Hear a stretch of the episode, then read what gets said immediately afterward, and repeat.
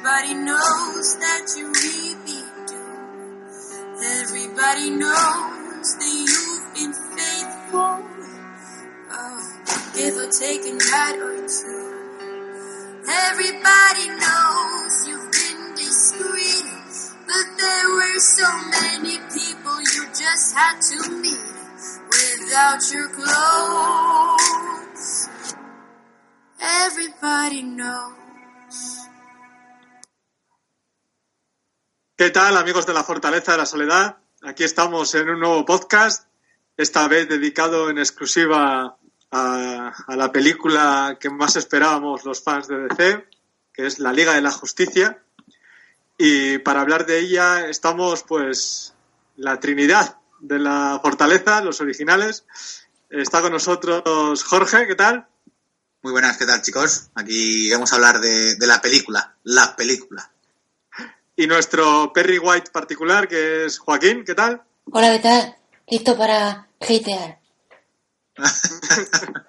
bueno, pues después de, de, Man of Steel, de Batman vs. Superman, de en menor medida, pero bueno, aparece en Escuadrón Suicida y después de Wonder Woman, nos llega la gran unión de todos los superhéroes de DC en Justice League, con una producción que iba bien, sin ningún tipo de problemas, con Zack Snyder al, al, mando, pero que después de, bueno, de la tragedia familiar con la muerte de su hija, eh, tuvo que abandonar la, no ya la producción, sino diría yo más bien la postproducción, y eso significó que Warner Bros. Eh, llamó a Joss Whedon, director de Los Vengadores, para que terminara la película. Y lo que parecía ser que era simplemente acabar el camino marcado por Snyder, se ha convertido en una película totalmente nueva. Así que vamos a hablar de todo ello, de todos los personajes, de la banda sonora, del tono, del futuro. Y así, para empezar, Jorge, dinos, una valoración, en plan, a modo un poco de, titular, la valoración general de la película después de verla dos veces, como la has visto ya. Pues la valoración general, así en palabras resumidas, han convertido la película para todos los públicos. Han abierto el rango para todos los públicos. Eso puede ser bueno o malo, pero lo han abierto para todos los públicos. Y para ti, Joaquín, tú, Joaquín, la has visto una vez todavía, ¿no? Yo la he visto una vez. Y mi valoración es que me da pereza volver a ir a verla. Con eso te, te lo digo todo. Yo salí del cine diciendo, ¿y la versión de Snyder para cuándo?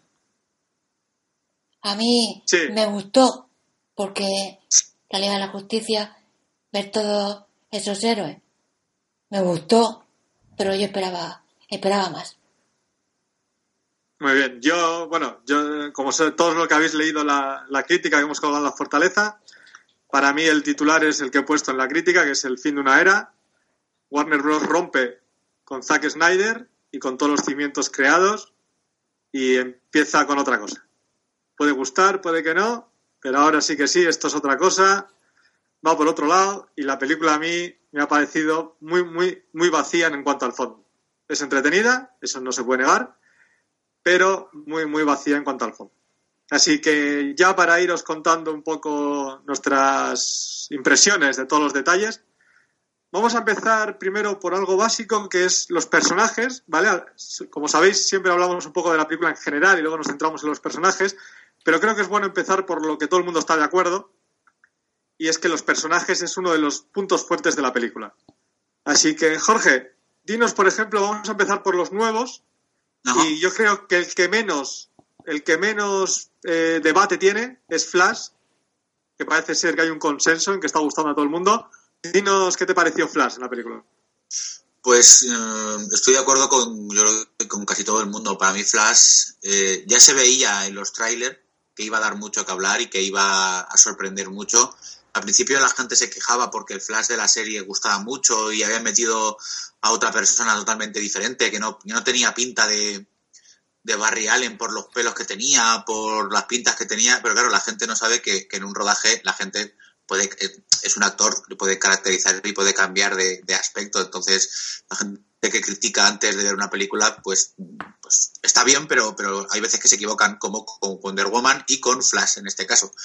es un personaje que, que me ha gustado mucho porque es una buena, una muy buena introducción para la peli de Flash, porque la peli de Flash, recordemos, que no es ni más ni menos que Flashpoint. Ojo, que van a hacer una película, la primera película de Flash, y van a meter una de las historias más complejas y más arriesgadas mmm, del cómic, porque mmm, puede pasar de todo ahí. Sí, porque no, me... afecta, no afecta solo a él. Exacto, afecta a todo el mundo. Es más, incluso pueden aprovechar y en ese Flashpoint cambiar de personajes sin ningún problema. O sea, que yo creo que incluso le va a venir bien para algún personaje y así aprovechan. Es como, bueno, esto no ha gustado, pues vamos a poner a otro actor. Como en Flashpoint, aprovechamos. Pero Flash me ha gustado, me ha gustado mucho por eso, porque mm, es muy es muy novato, se nota que es muy novato, lo juega muy bien y el humor que tiene y el humor que le ponen es perfecto porque tiene humor, pero en los momentos que tiene que tener humor. No es en medio de la batalla donde estás en el clímax de tal y hace una broma, es como, no, no, hombre, no, ahora no. O sea, hace las bromas en su, en su justa medida y eso me, me mola. Además es muy barrialen, o sea, muy barrialen de los cómics. Me mola. Para ti, Joaquín, pues yo estoy, como ha dicho Jorge, muy de acuerdo con él, ¿eh? una gran introducción a este personaje. Yo me, lo he, me he divertido mucho, pero aparte de divertirme, es una gran introducción para su película en, en solitario. Porque vemos que aparte tiene una gran historia detrás. Tiene un pasado con su madre muerta, su padre en la cárcel. A mí me gustó mucho. Sí, yo comparto vuestra opinión. Eh, el humor es. Eh, el chaval sabe darle el toque de Barry Allen.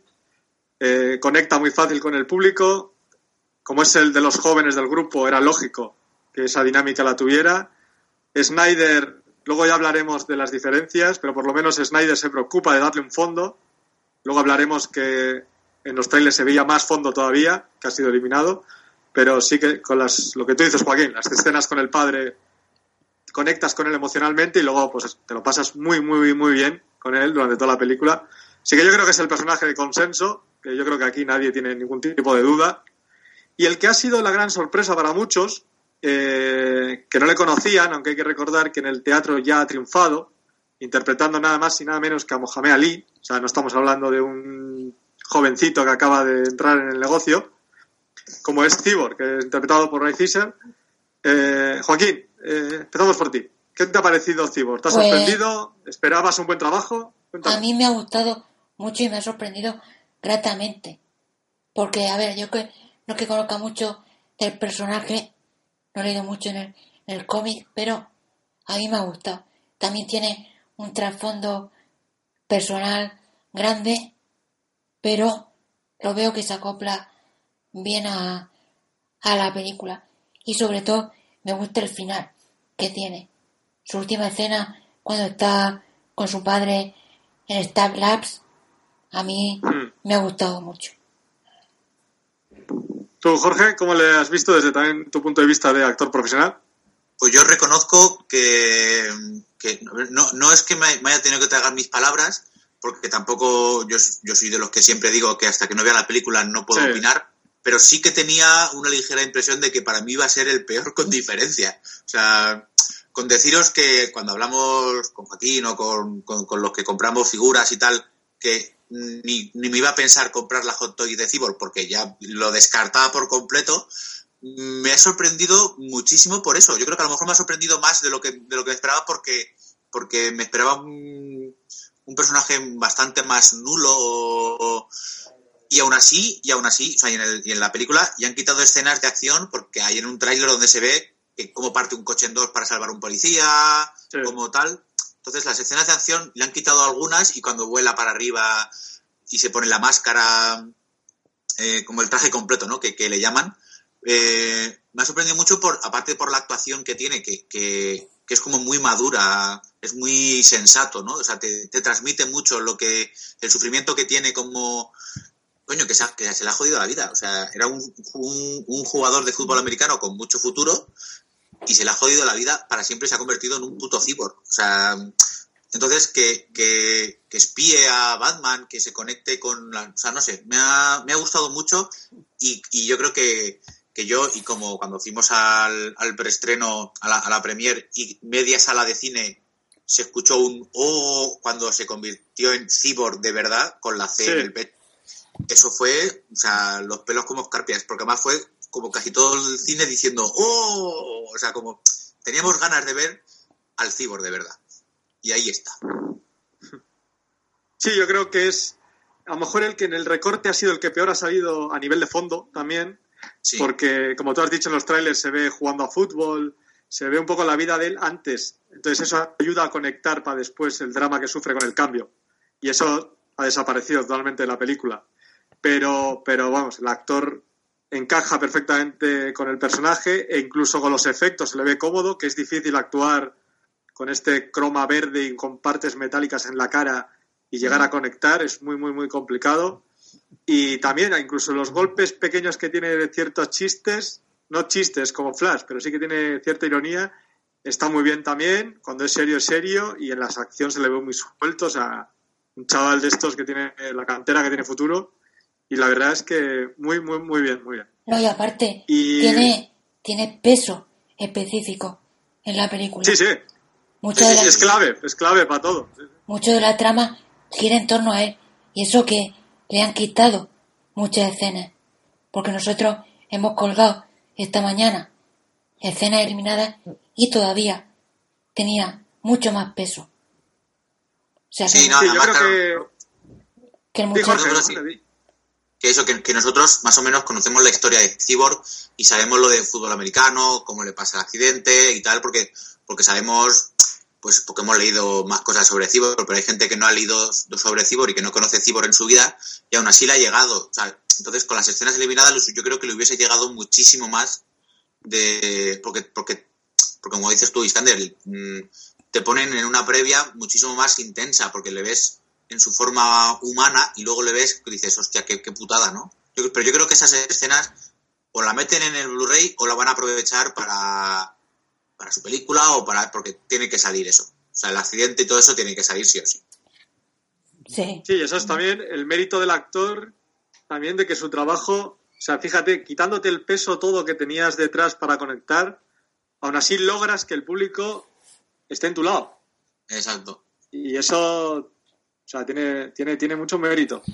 Eh, bueno, no sé si queréis añadir algo más de Cyborg. Bueno, yo decirte que, fíjate el chaval, lo bien que actúa, que en la promoción está siempre de fiesta con el Ramírez y sabe estar serio. O sea que sabe sí. cambiar de registro. O sea que eso da mucho a su favor. Sí. Pues eh, pasamos a, al otro nuevo, digamos, que es eh, Aquaman, Ajá. con Jason Momoa en modo mojabragas total. Que las, los suspiros de muchas mujeres en la sala se notaban. Así que, Jorge, ¿cómo has visto aquí a, al, al rey de los mares? Pues sentimientos encontrados para, o sea, al principio, a ver, es un, para mí me gusta mucho como Aquaman porque pone a Aquaman en su sitio, porque todo el mundo, además me gustan mucho los chistes que hacen en la película, de el típico chiste que hace todo el mundo sobre, sobre Aquaman. ¿Hablas con los peces? No. El mar habla con los peces y yo me comunico con el mar, ¿vale? Vamos a dejar claras las cosas y dejaros de cachoteo que soy el puto rey de Atlantis. Eh, y me gusta por, porque, eso, porque es un es un vikingo, o sea, es un macarra, es un vikingo, es un es un tío que le importa tres cojones todo, pero cómo se abre con el lazo, o sea, la escena que, claro, porque estamos hablando de que este podcast tiene spoiler, ¿verdad? O sea, sí, sí. es un podcast con spoiler, que lo oiga bastante. Sí, sí, spoiler. sí. Vale, vale. Hay que ver, hay que ver la película. A ver si, a ver si voy a meter la pata y vamos a liar la gorda. Eh, cuando se pone, se sienta encima del lazo de la verdad, que empieza a sacar sus sentimientos, al principio dices, ¿qué pollas está pasando en la película? ¿Qué le está pasando a este? Entonces como que también tiene su lado su lado íntimo y tal. Hay, que, hay que ver el proceso y el progreso que hace en su película, porque es una película para él solito. Entonces ahora hay que ver su lado actoral. Su lado actoral, vamos a poner Vamos a, vamos a dejarlo y vamos a, a confiar en que lo haga bien. De momento en, en la Liga de la Justicia me gusta porque se le ve como es. O sea, peleando, un tío, eso sí, sin camiseta, con un cuerpo que dices, hijo puta, o sea, me gustan a mí las mujeres, pero si fuese gay, mm, eh, vamos, o sea, mm, mojaría las bragas por él, pero no sé, me, ha- me ha- o sea, yo me esperaba lo que iba a ser Aquaman. Yo creo que por, por eso a lo mejor no me ha sorprendido. Me ha sorprendido más Cyborg porque no me esperaba que iba a ser eso. Igual que con Flash y con Aquaman, me esperaba que iban a ser mm, la rehostia, porque Aquaman en los trailers es que se le ve y dices, es que va, es que va a partir, va a partir cabezas, pero, pero a expuertas. Además, es de los pocos que le da puñetazos a Stephen Wolf. O sea, él solito. Porque otras con las espadas, otra tal, él cuando va Atlantis Stephen Wolf se agarra de los cuernos y le da unos cuantos, ¿eh? Y le da unos cuantos. O sea, él solito. Entonces, que se vea que Aquaman es Aquaman. O sea, que no se rían de Aquaman, que ya estamos un poco hartos de que se rían. Ay, es que habla con los peces. No. Esto No. es Aquaman, señores. Esto es Aquaman. ¿Tú, Joaquín, cómo lo has visto? Pues yo otra vez estoy con Jorge. Cuando dijeron que Momoa iba a ser Aquaman, yo tenía mucho miedo. Porque acababa de, de verle en Conan.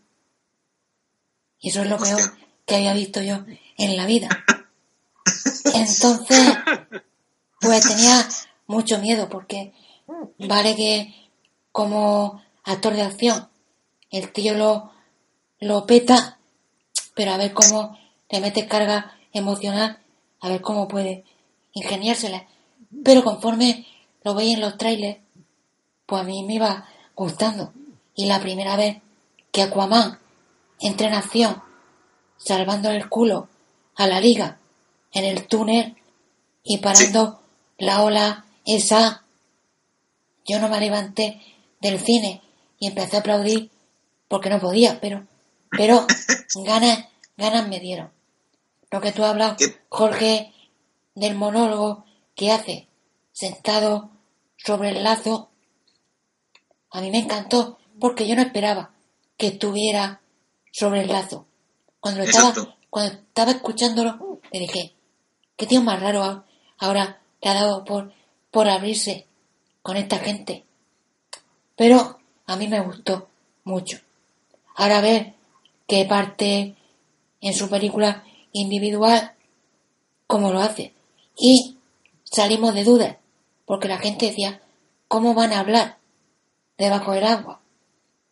Pues ya lo sabemos. Es verdad. Ya sabemos cómo hablan. Se crea, crean una Sí. burbuja y así hablan. Exacto.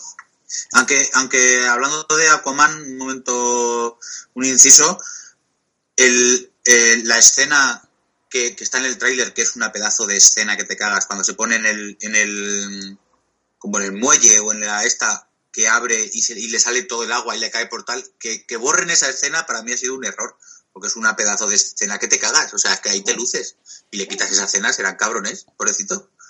Claro, Sí. Yo creo que el- a mí me ha gustado eh, a nivel de acción, pero se nota que es el que más se ha perdido también de fondo, ¿no? Porque es que en- llega a Atlantis y de repente claro, no le parece como o que no le conocen o bueno le conocen pero que mira le dice hombre pasas por aquí. Joder que yo conocí a tu madre. Ah vale pues me parece de puta madre. Eh, pues tienes que enfrentarte tú. Ah pues necesito algo. Ah pues toma todo ya es que han, col- han cortado escenas suyas. claro Porque Bulco Yo- iba a salir, pero es que no te, Exacto. no te explica, queda un poco inconcluso esa claro y de repente pide pide algo y se lo dan Claro, pero ahí falta, falta chicha. Sí, sí bueno, sí sí por eso pero Ya. viendo la película notas que es el, el- el que menos o sea a nivel dramático es el que menos tiene porque le han puesto que, que le han puesto eso sí mucha imagen de cómic de Sí. Splash Place Sí. de estas de saltar al barco y que la- el agua las olas caigan sobre él y todo y de hostias pero ah, la parte de con Mera por ejemplo la conversación le mata a nivel dramático digamos porque uno ve eso y dice joder pues para echarle la bronca le está tratando todo a la mínima que dice algo Y luego, entonces ahí ahí sí que se nota ¿no? y luego aparte, la versión española, el actor de, de doblaje no le hace justicia a, a Momoa. En el, la versión original gana muchísimo. Sí. Gana muchísimo. Pero bueno, eso también hay que tener en cuenta que también, hombre, que aquí tenemos muy buenos dobladores No, también, pero, pero, a por ver, ejemplo- muchas, muchas frases se pierden por culpa de la sincronización con los labios. No, no, pero Claro. yo hablo del, del tono de la voz. Sí, claro, es que él tiene un tono de voz Bueno, claro, es que él tiene un tono de salvaje. Sí, pero es que en los primeros, en los, los primeros trailers doblados era otra voz.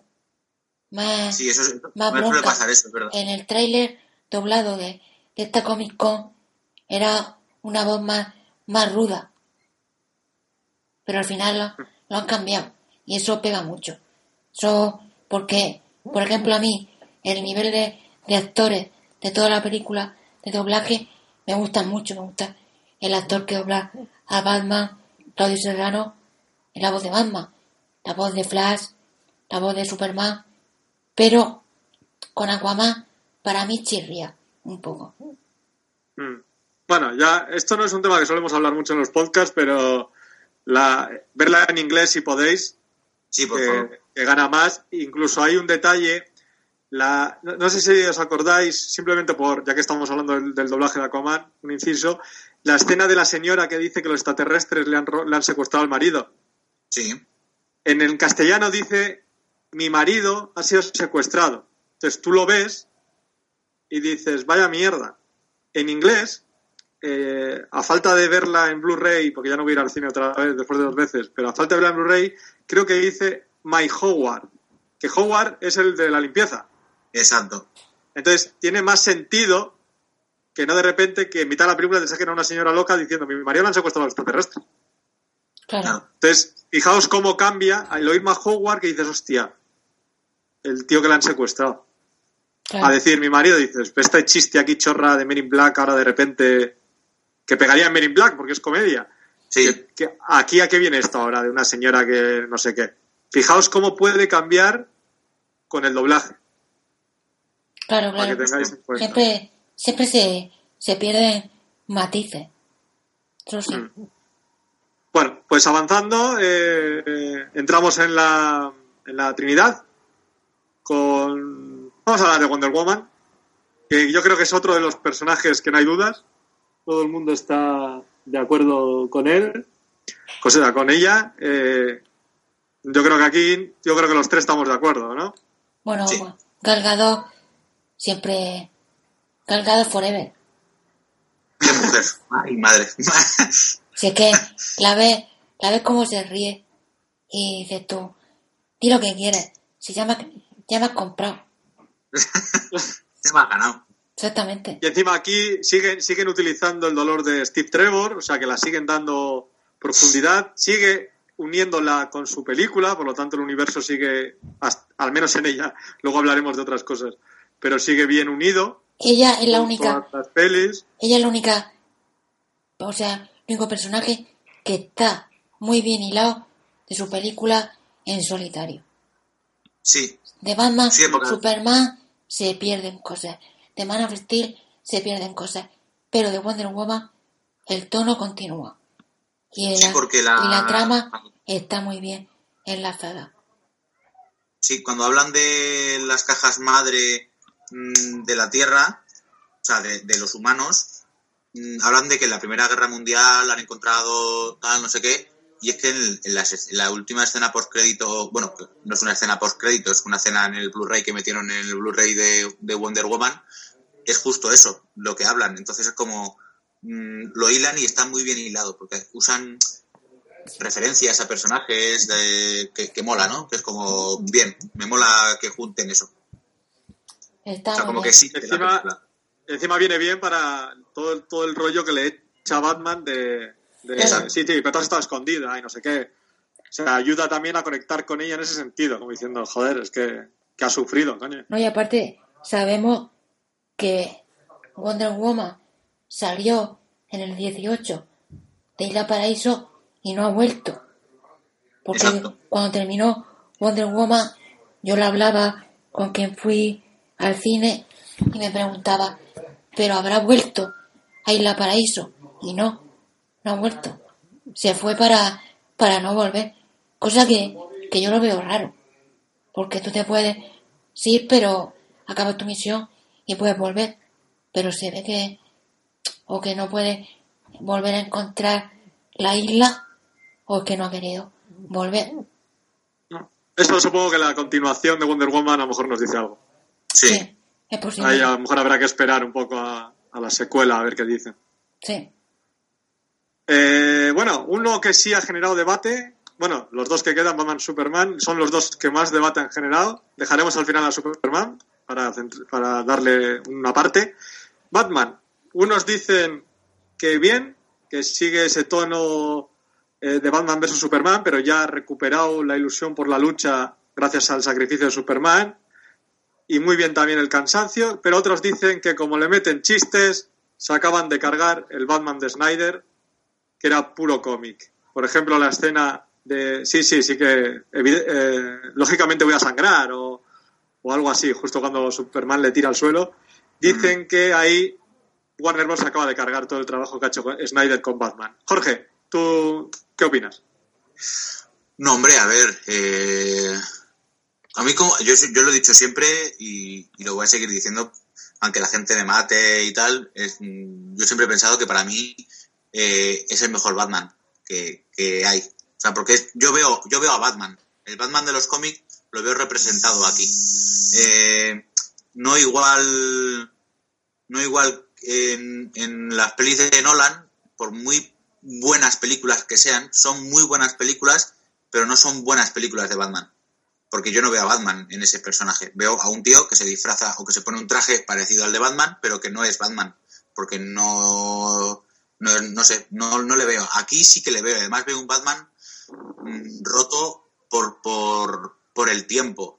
Y lo refleja muy bien. Además hay una o dos escenas que, que dice algo así como ya no estoy yo para estos trotes o ya no estoy para esto y se le nota que no está para eso. O sea, entonces como me gusta mm, me gusta que el Batman además que me gusta que el Batman se, se le den en la cara y le digan puede sangrar, que es como ahora ahora qué decís, ahora qué decís, si que, era- que sois unos bocazas, no puede Batman no puede ganar a Superman en condiciones a muerte es imposible que nadie o que casi nadie gane a Superman. O sea, es imposible. Porque, porque Superman es capaz de mover planetas. Como dice Bruce Wayne, eh, ¿qué, qué pasaría si una persona es más fuerte que un planeta? Que es Sí. por eso por lo que, por lo que revive, por la, por la caja madre que puede absorber toda esa energía. Entonces aquí ya nos dicen la fuerza que puede llegar a tener Superman en este universo. Mm, Entonces, a mí el Batman este mm, eh, me me gusta mucho, porque a mí es que ese es el mejor, porque, porque veo representado el detective, veo representado que usa los gadgets que tiene, los, los cachivaches, los coches, eh, que hace una broma con lo de cuál es tu superpoder, soy rico. Joder, pues es que no sé, a lo mejor tampoco viene mal, un poquito. Pero la, pero la broma de la sangre, ¿qué te pareció? Bueno, ¿Crees que eh, ahí Batman está bien que lo haga o crees que ahí pierde un poco de esencia? Yo creo que no es que pierdas. Igual, yo creo que esa escena, ese trocito es exactamente igual que la frase que suelta, que ya lo veremos luego, que suelta Superman y Cyborg cuando acaban de pelear, que dicen, uy, me encantaría estar muerto. O sea, mm, eso yo creo que es como darle un tono, como he dicho antes, han abierto esta película para todos los públicos. Es una película para todos los públicos que pueden ir desde niños de 5 años o 4 años hasta personas de, de 95, 100, porque, porque es una película que puede verla todo el mundo, porque todo el mundo la va a entender, aunque no haya leído un cómic en su vida, va a entender esta película. Entonces, ese tipo de, de, de, de bromas están hechas para que Para para, rebajar un poco la tensión de la pelea. tensión. Es eso, es que tampoco puede estar Batman todo el rato con un palo metido por el culo. Un Arrow, no puede ser Arrow de No la puede, serie. O sea, no puede ser ah, exactamente el arrow de, de la tele. No, no puede ser así. Eso, Si tuvierais, pues es si para- tuvierais que apostar dinero, si tuvierais que apostar dinero, ese chiste, en ese momento, el de sangrar, ¿Snyder o? Guido, Whedon. sí. Yo, yo Vale. creo, luego lo hablaremos más adelante, pero creo Sí. que lo, lo que hemos visto no tiene ni un 20% de lo que Snyder tenía pensado. No digo yo que el final no fuera a haber sido el mismo, pero el camino para llegar a ese final estoy completamente seguro que era muy, muy diferente. Lo que sí, yo bueno, yo opino como vosotros con, con Batman. Yo, a mí, la diferencia está clara en el comienzo en Gotham, que es, es puro cómic. O sea. Snyder vuelve a demostrar que, que ha nacido para pasar el cómic a imagen real. Sí, y, pero ante- y sobre todo con Batman. Y luego, luego es verdad que ya veo que Whedon mete mano, porque se pierde mucho de la esencia de Snyder. Pero Ben Affleck me ha encantado. Me parece el Batman perfecto. Eh, el cansancio, como dice Jorge, se nota, pero en- la mirada, en el cuerpo, en todo. es que y- la, la escena cuando se, se quita el basuit y se le ven todos los moratones, que eso es brutal. Es un tío que Sí. está Sí, cascado de la vida. todo el diálogo después, que encima se toma una copa de alcohol. O sea, ya se le va notando que es que, que- que es que esta guerra no puede. O sea, Claro. contra este tipo de villanos ve que no, que no llega. No, es que se le ve encima en las batallas de acción que dicen mucho seguido alguna crítica que dice, joder, es que Batman desaparece. No sé qué. No, es que hay muchas veces en que se le ve que es que no, no llega. Claro, pero Es es que que, no puede. pero es que Batman es un humano. Es un tío rico. Claro, no. Es un tío rico con gadget. No es más. Y si un semidios como Wonder Woman no puede contra un bicho como Stephen Wolf, ¿cómo va a poder él? Es normal que desaparezca. A mí, Así que a mí lo que me chirría y mucho es que podemos ver dos, tres, incluso cuatro Bruce Wayne diferentes. Y ahí sí se notan los resorts. Vemos un Bruce Wayne muy Snyder, a lo primero con barba, más, más corpulento. Luego vemos uno muy chupado, luego otro con barba, que tal que cual. Y ahí se corta pega. A mí me ha chirriado muchísimo. Ver tres, cuatro versiones de un mismo personaje en una misma película, a mí me ha chirriado, pero muchísimo. Sí, yo pienso igual. Yo intento borrar algunas cosas y quedarme con el comienzo en Gotham. Sí, pero el comienzo en Gotham, ¿tú crees que es de Snyder? ¿O es Sí, de sí. Widow? Yo creo que sí.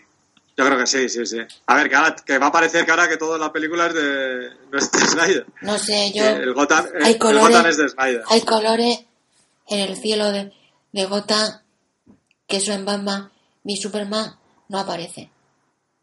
Bueno, pero a ver, tampoco a detalles tan técnicos nunca lo sabemos. Yo creo que la escena de, de Gotham sí que es de él, porque es como el comienzo. Yo creo que a tanto no ha llegado el reshoot. Yo creo que ese sí. Encima se notan los planos, mucha forma de dirigir la acción. Yo creo que es de él. Bueno, Pues pasado Batman, entramos a, a, bueno, a nuestro superhéroe, que es Superman. Mucho debate, mucho problema con el bigote, eh, muchos debates sobre la forma de volver, si es o no es. Así que vamos a ir por partes. Yo, si os no os importa, me gustaría empezar yo esta vez, simplemente para decir Por favor. que para mí es el, es el personaje que más ve que destrozada su interpretación por culpa de los reshoot y de los efectos. Yo la he visto dos veces. Hay gente que no ve el- el- los efectos digitales del bigote. Supongo que esto es como los- lo de eh, la foto viral esta de las zapatillas son rosas o rojas. Depende de los ojos de cada uno. Yo he visto la escena inicial es una cara falsa total que, de- que te destroza ya al comienzo y luego durante varias, a partir de que resucita, la boca muchas veces se le ve que no es suya, que es, digital, algo le ha retocado ahí y se nota. Entonces, para mí, a Henry Cavill le han destrozado la interpretación por culpa de, de la obsesión por resetear cosas que no tenían que resetear y cuando tenía bigote no dejarle barba para la resurrección, por ejemplo. ¿Que quieres regrabar la resurrección? Déjale barba. Y ya, Ya, está, y no pasa nada. Bueno, es que ahora, ahora comentaremos, pero es que no puede tener barba si han muerto.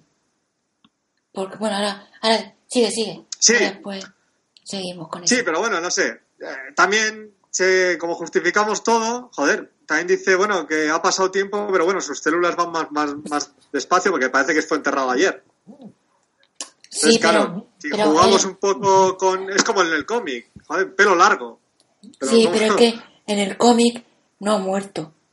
Entonces pasa, pasa el tiempo y de no cuidarse, el aspecto, pues le crece la barba y le crece Bueno, el no ha pelo. muerto, pero está, está enterrado. ¿no? O sea, está en un coma en teoría raro. Sí, pero bueno, Pero yo cualquier otra... Yo te hablo desde la solución eh, que menos destroza el trabajo de un actor.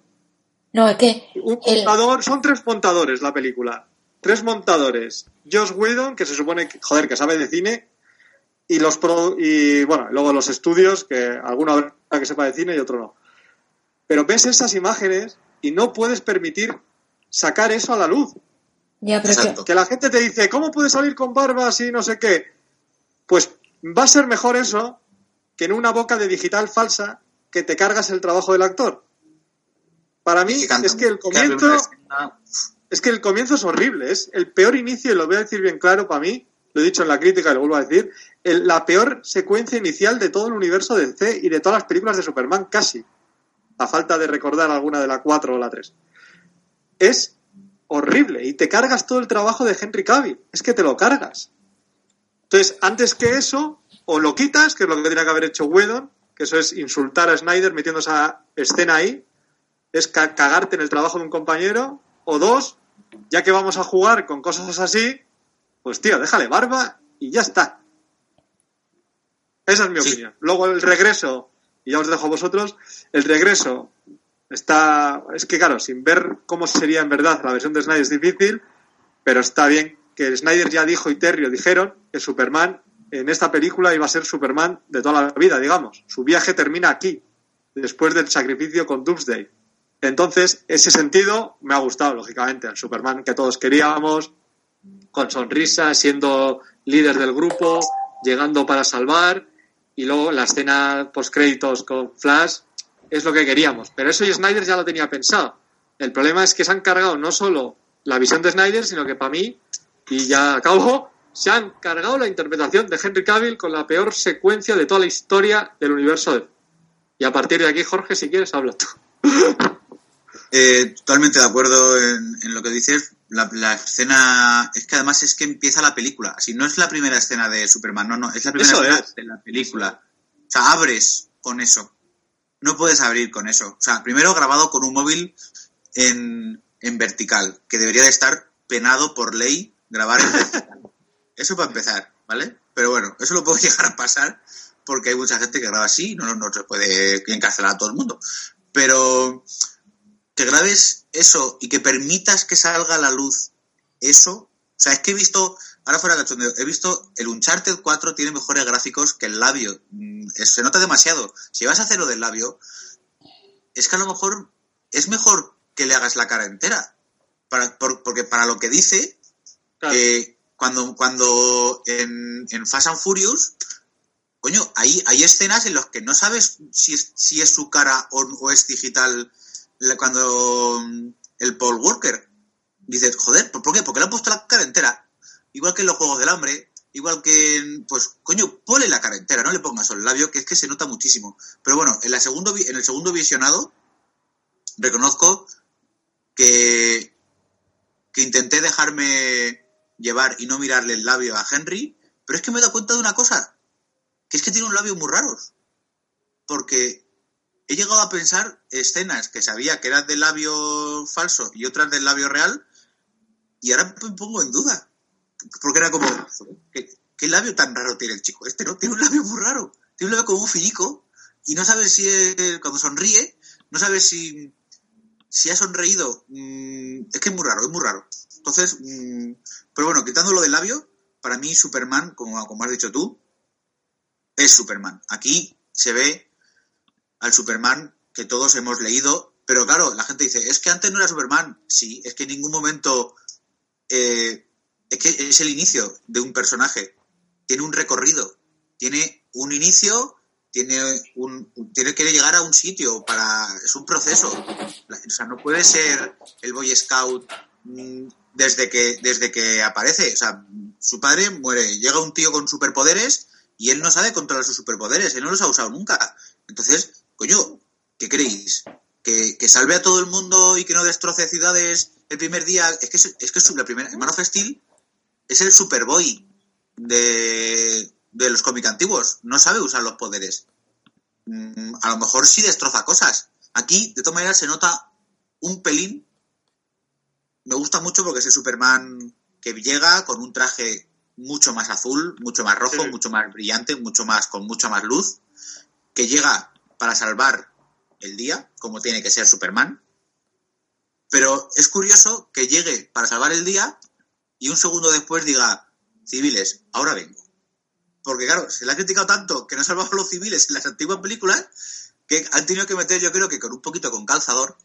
Es decir, espera, estamos peleando con el que va a destruir la Tierra, pero ahora mismo vengo que va a salvar a los civiles, ¿vale? Ahora vengo.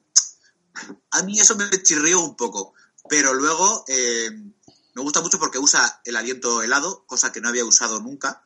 Sí, Henry, quiero decir, Henry Cavill. sí, sí. sí. Me gusta eso, me gusta que, o sea, no, no sé si le llega a dar alguna buena, algún buen puñetazo Stephen Wolf a Superman, no sé si se lo llega a dar, porque Superman sí le da unos cuantos. Y no solo a Stephen Wolf, a Wonder Woman le da una que te cagas, o sea, que le dejaré que dice, me da igual que seas mujer, me da igual que seas Wonder Woman, me da igual que seas quien seas, Mm, te voy a destrozar. Y a mí eso me gusta mucho. Y lo que decíais de, de la resurrección y tal, me convence mucho esta nueva forma de, resu- de resucitar a, a Superman. Sí, Me- mucho mejor que el cómic. Más, más creíble. Sí, más creíble, es más, más actual y es más creíble. A ciencia cierta es más creíble que, que eso, a que no estaba muerto, que estabas con el corazón parado y como tiene un sistema diferente un kryptoniano, pues no estaba muerto. O sea, a lo mejor es había poco- dioses de Krypton que te intentaban decir que te quedases dormido y no sé. Claro. Entonces eso es un poco, un poco más dejarse llevar por la mitología y tal, pero, pero esto es un poco más creíble. Porque es energía, porque en el fondo es energía, lo que es el alma, ¿qué es el alma? Es, un- es energía, ni se crea ni se Sí. destruye. Entonces, una caja madre que es energía pura, porque lo dice Wonder Woman creo que es, te, devuelve la vida. ¿Y cómo, ¿Y cómo vuelves? Desorientado. Y yo creo que esa escena sí es de Zack Snyder, porque no está grabada con bigote, cuando se lía a hostiazos con la liga. Mm, Además, esa escena que cuando salen los cuatro, eh, los, a ver, uno, dos, tres, cuatro, lo- bueno, los tres o cuatro eh, en fila, esa escena está desde el primer tráiler, ¿no? Sí, lo que yo no sé es si habrán regrabado al- algo de la pelea. Ah, vale, eso sí puede ser, porque, porque claro, que salga sin camiseta, que eso, eso es muy de Zack Snyder, es decir, además me gusta porque ponen a Superman con pelo en pecho, muy bien, los pelos en pecho, que se reivindique, hostia, el pelo en pecho, cojones, todo el día ahí afeitándose y nada, coño, pelo en pecho ahí, que eso mola. Me- no sé, para mí yo sí he visto a Superman, eh, y, el, y el plano final, todos de pie, que por cierto, nos comimos un spoiler gordísimo sin saberlo, en la foto que publicaron, que publicamos todo el mundo, porque no sabíamos qué era, que estaban todos agarraicos, y es que ese es el final. El final de la peli. es el final de la peli. No lo sabíamos, pero nos hemos comido un spoiler del copón. Pero me gusta, me gusta que sea como que una, que una grupo y que haga bromas con Flash, que es como, no sé, para, para meterse en el grupo, me gusta, me gusta. El problema, ¿cuál, cuál es?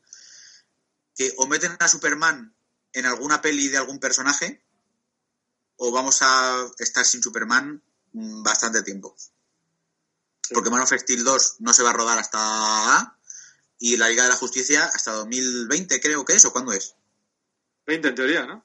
2020, ¿no? Entonces, mm, o meten en Aquaman algo de Flash, que por cierto, Aquaman eh, confirmó, Momoa confirmó que Aquaman sale en Man of Steel, que es él el que le salva de la petrolera esta cuando se cae, lo ha reconocido él. Sí, que se oye en las ballenas, no sé qué. Exacto, que, se, que el Zack Snyder y él lo hablaron y que, porque dice, ya me he cruzado alguna vez con él, pues fue ahí.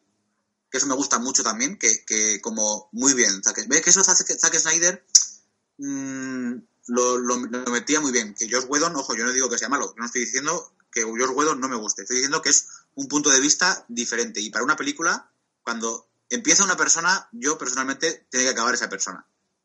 Pero no porque sea mejor o peor, sino porque tú tienes una idea y no puedes mezclar dos ideas totalmente diferentes, porque son diferentes, eh, dos puntos de vista totalmente diferentes. Pero bueno, que no me enrollo más, que Superman es el, que salva, el día. Y me encanta, ya paro, me encanta cuando le dice a Batman, ¿tú sangras? se sirve en plato frío, caballero. ¿Tú, Joaquín, te... qué opinas? Pues bueno, yo sinceramente no soy tan crítico como vosotros con el tema del mostacho y el CGI, porque yo lo hubiera hecho de otra forma, sencillamente yo hubiera pagado a Páramo para afeitarle, porque con, con el tema de que la producción de Misión Imposible 6 estaba parada, le daba tiempo a Henry a afeitarse y volverse a dejar crecer el bigote después de haber con los con los risots. Le había dado tiempo de sobra y no haber tenido que meter CGI. Eso de primero. Pero ya que si lo pones con CGI, a mí no me A mí me gustó mucho. Ver a un Superman contento, eh, que salvaba la situación, corría a palo al villano, incluso lo que tú has dicho, se vengaba un poquito de, de Batman diciéndole tu sangre.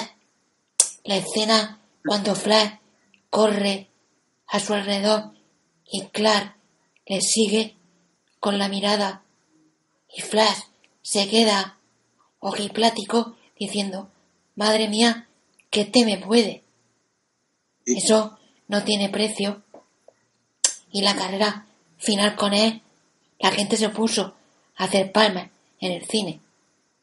Que eso nunca lo he visto yo en Murcia. Y la gente se puso a aplaudir. Entonces, yo por eso pago una entrada. Ahora bien, vamos a ser un poco críticos. Tal como resucita, yo lo veo lógico. Lo que habéis comentado. Caja madre, energía, todo eso. Vale. Yo eso te, te lo compro. Pero no me puedes vender eso cuando la última escena de Batman v Superman, la Tierra levita. Exacto. Levita. Eso son cosas inconcluentes. ¿Vale? Porque cuando tú haces eso, me da a entender que no ha muerto, que está mal herido y está recuperándose. ¿Y qué esperas tú? Pues que alguien coja el cuerpo y tal, o simplemente esté, salga de la tierra, el mismo. Eso es lo que puedes esperar. Yo esperaba ver algo tipo en el cómic, que viera a Jonathan que, viera algo de, del más allá. Y entonces eso te hubiera servido para ponerle barba, porque si no está muerto, tú a ti te crece la barba, te crece el pelo, y lo podías haber unido así todo. A mí, de Batman y Superman a la liga, me parece inconcluente. Pero, si obviamos lo de Batman v Superman, la resurrección la veo lógica y veo bien que quede que se despierte confuso y lo primero que siente es que, que la atacan. Y, y veo bien que al final usen a Lois para, para traerla. Que entonces es lo que antes de empezar a grabar el podcast comentamos que la escena de cuando en Batman v Superman Flash se aparece a Batman, a Bruce Wayne, y le dice que ella es la clave, yo pienso que se refiere a ese momento. Que ella es la clave para que Superman no se vuelva malo y se calme. Por eso es el la más secreta de Batman para calmar a, a Superman en la liga. A mí, me- yo, yo lo escuchaba antes y no había caído yo en ese detalle y, Que lo y- mismo, y yo, yo te la que lo mismo es una idea de pinza mía. Claro, pero, Sí, ¿no? en Pero- en la, en la- pero pero- en la imagen Superman le dice tú me la arrebataste. Será solo por, por No, la porque- referencia a, que le, porque a que muere por él. el sueño- de él. El sueño de Batman es lo que hubiera pasado si Superman es malo. Entonces por eso Flash vuelve y le dice, ojo, que ella es la clave. Por eso la humanidad no muere y no vemos el futuro apocalíptico que Batman había visto en esa visión. Mm. Pues Sí, no, es- Bueno, claro, es que incluso que a lo mejor yo lo pienso así porque si no, esa escena de Batman y Superman con Flash no tiene sentido. o a lo mejor vemos sentido en la siguiente película. Es que, claro, es no que podía sabemos. tener sentido en el futuro, pero como ya Snyder no, No. va a seguir su línea, Yo Pero siento decirlo, pero se han cargado a, a Snyder del DCU, se la han cargado, pero, pero así. hombre, claro, eso ya estaba claro. porque yo pienso que la tragedia de, de Snyder ya ha salido, ha tenido que salir, pero Warner Bros. ha tenido una excusa para decir, para no volverlo a llamar. Sí. Y, Bueno. y yo creo que, que es duro decirlo así, y lo mismo me llevo palo por decirlo, pero yo creo que le ha venido como anillo al dedo. Sí. Ah. Totalmente. Ya hablaremos de esto ahora en, en próximos puntos. Ya para acabar con este tema, eh, eh, bueno, Lois Lane, vamos a hablar algunos temas por- de algunos personajes un poco por encima para que no se haga esto muy largo. Eh, Lois Lane y Marta, sin más, ¿no? Sigue No. un poco la línea Ella- de Yo esperaba, visto hasta ahora, pero poco más. yo lo, yo que creo que tenía que aparecer como han aparecido, porque ya no, ya no son las, las protagonistas, aparecen en, los momentos clave. Marta aparece bien. Lois, como ya sabemos, han cortado una escena es fundamental es para una mí. pena porque es una escena para mí bastante significativa, no sé. Es como. Pero bueno. Pero aparece, aparece lo justo y aparece bien. Aparece correcto. Pero, A pero mí, si te cargas una escena como la que nos enseña en los trailers tres semanas antes del estreno de la película, te la además es cargas, que tres semanas antes, es que es muy fuerte. es que una de dos. O has estado editando la, la película hasta hace una semana, o, o no, o no, o la has hecho, o no la has enseñado, por enseñárnosla, porque sabías tú que la película iba a ser corta y no nos iba a dar tiempo a verla. Entonces, para, para que la viéramos, nos la han mostrado en los trailers. Pero para mí es un error, porque esa escena dura, ¿qué dura? Minuto y medio, Nada, nada. minuto y medio, Medio minuto más. y te hace, y verla en pantalla grande, hace que te la saques y empiece a chorrear ahí la gotis por, por, por el cine. Pues a mí sí, me parece, a mí me parece vergonzoso que hayan quitado lo de me lo tomo como un sí por el anillo, por la frase de hueles bien. Exacto. Que te haya pasado todo lo que ha pasado y lo que le suelte Lois al llegar allí es hueles bien y le diga al otro antes no olía, digo, ¿qué mierda me estás contando? Eso es un chiste. ¿Dónde está la referencia al anillo? Eso es un chiste metido por Guido de que para ser un zombie huele muy bien. Es que lo que decís, me parece, o sea, a mí me pareció eso vergonzoso que quites una cosa sentimental que une el universo y que va directo al corazón por la mierda de hueles bien, pero ¿de qué vas? Sobre todo No. es eso, porque es una. mm, No sé.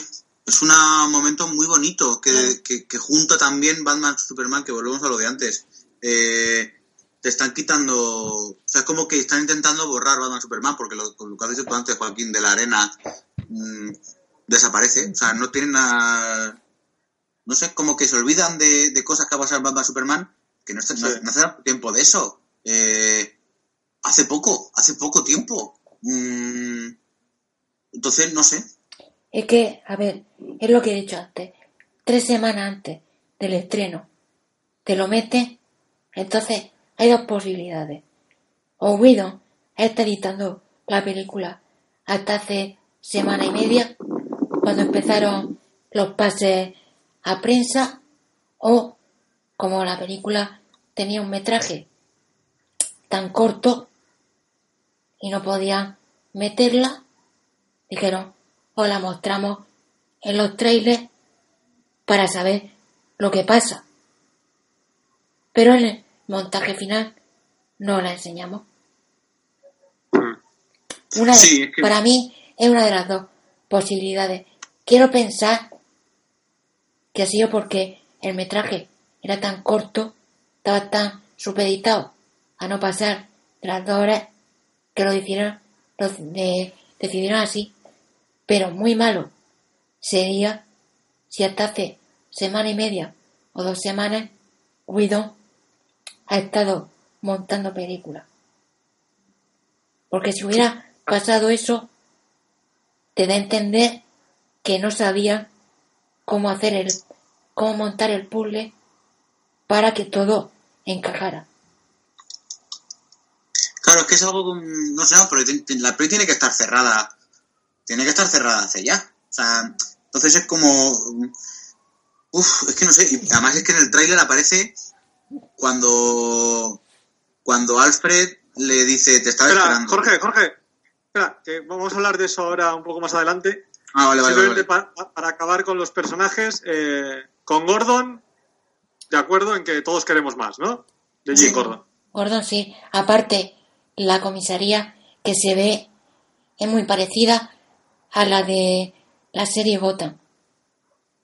¿Ah, sí? Sí, Sí. la de los cómics de Gotham Central. sí. Sí, y la, la comisaría de Batman del 89 tira mucho de la serie de Gotham y para mí es un guiño a la serie y a la película de Gotham del 89 y cuando aparece eh, Gordon enseñando el murciélago el vampiro chupasangre so- es otro guiño a la película del 89 Sí, hay una escena igual. sí. Sí.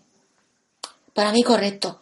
Pero veo un fallo que Gordon no nombre a su hija.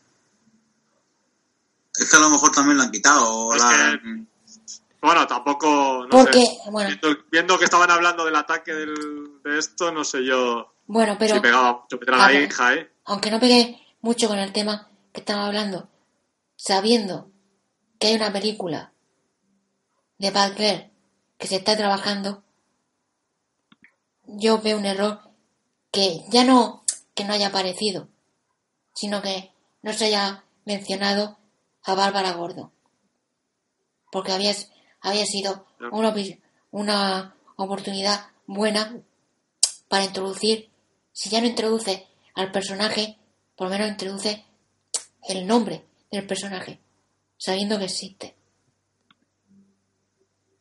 Claro. Sí, bueno, pero eso. Pero tienes que, no sé, forzar una escena en que alguien le diga, oye, te ha llamado tu hija Bárbara, o Bárbara, espera que No, pero hay, un- me están llamando hay una escena, hay una escena en que Bruce Wayne le dice, cuando quieras te dejo el traje. Que le dejaba el traje de Batman.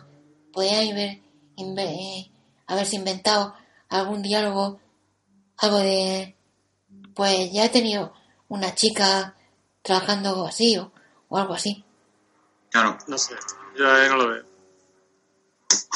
Bueno, sí, seguimos. Eh, eh, eh, por último, eh, el villano. Para mí, eh, a nivel de, de bestialidad, digamos, y de hostiacas bien, de verdad me creo la amenaza. Sí. A, a nivel de desarrollo, con las escenas eliminadas, me falta darle un toque más de fondo.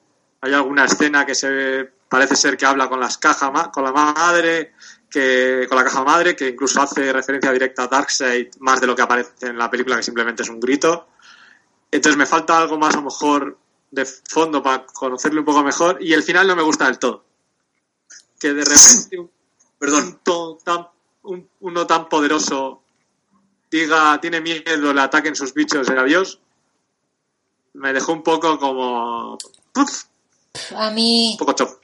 A mí, cuando un villano está hecho entero por CGI, ya malo. Cuando el actor que lo encarna te dice que no ha interactuado con los compañeros de reparto, peor aún. Eso fue rarísimo. ¿Por qué no, no tienes feedback con, con tus compañeros y tal?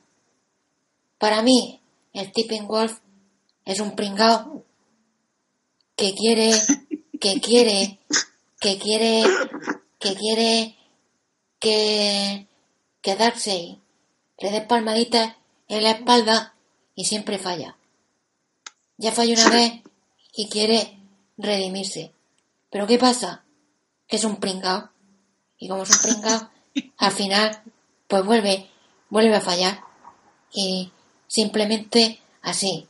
Y entonces, si ya te encuentras con un ser como Superman, que te empieza a pegar palos hasta el carnet de identidad, pues ya está. Coge y te viene un, un boom sónico y te vuelves para casa. Y ya está. Para- que no muere ni a, nada. a llorar, a llorar a mamá. Claro, para mí, este villano y el villano visto en Wonder Woman, para mí son muy flojitos. Bueno, al menos Ah, el de pero- Wonder Woman tenía algo más de desarrollo. A mí, Pero el villano de Wonder Woman me pareció muy flojo y este me ha parecido muy flojo. Pero yo pienso que en esta película el villano es secundario. Secundario porque la película importa más cómo se forma el grupo, cómo se une el, el grupo y sobre todo tiene un hándicap muy grande es que tienes un héroe que ha muerto y lo tienes que volver a la vida. Entonces, eso tiene mucho más peso específico que el villano. claro. Dijo Yo- Jesús, ¿qué opinas? Yo creo que sí le han, le han quitado bastante cosas y tal. Además, en el tráiler se, se tenía un monólogo bastante interesante que mencionaba Sí. al kryptoniano y mencionaba a los Green Lantern, mencionaba... Entonces, mm, como que a lo mejor le han, le han quitado un poco de, de cosas de importancia en la peli, pero, mm, pero bueno, es un, eso es un personaje que, que está ahí para. Es una antesala para lo que yo pensaba que nos esperaba en la Liga de la Justicia 2.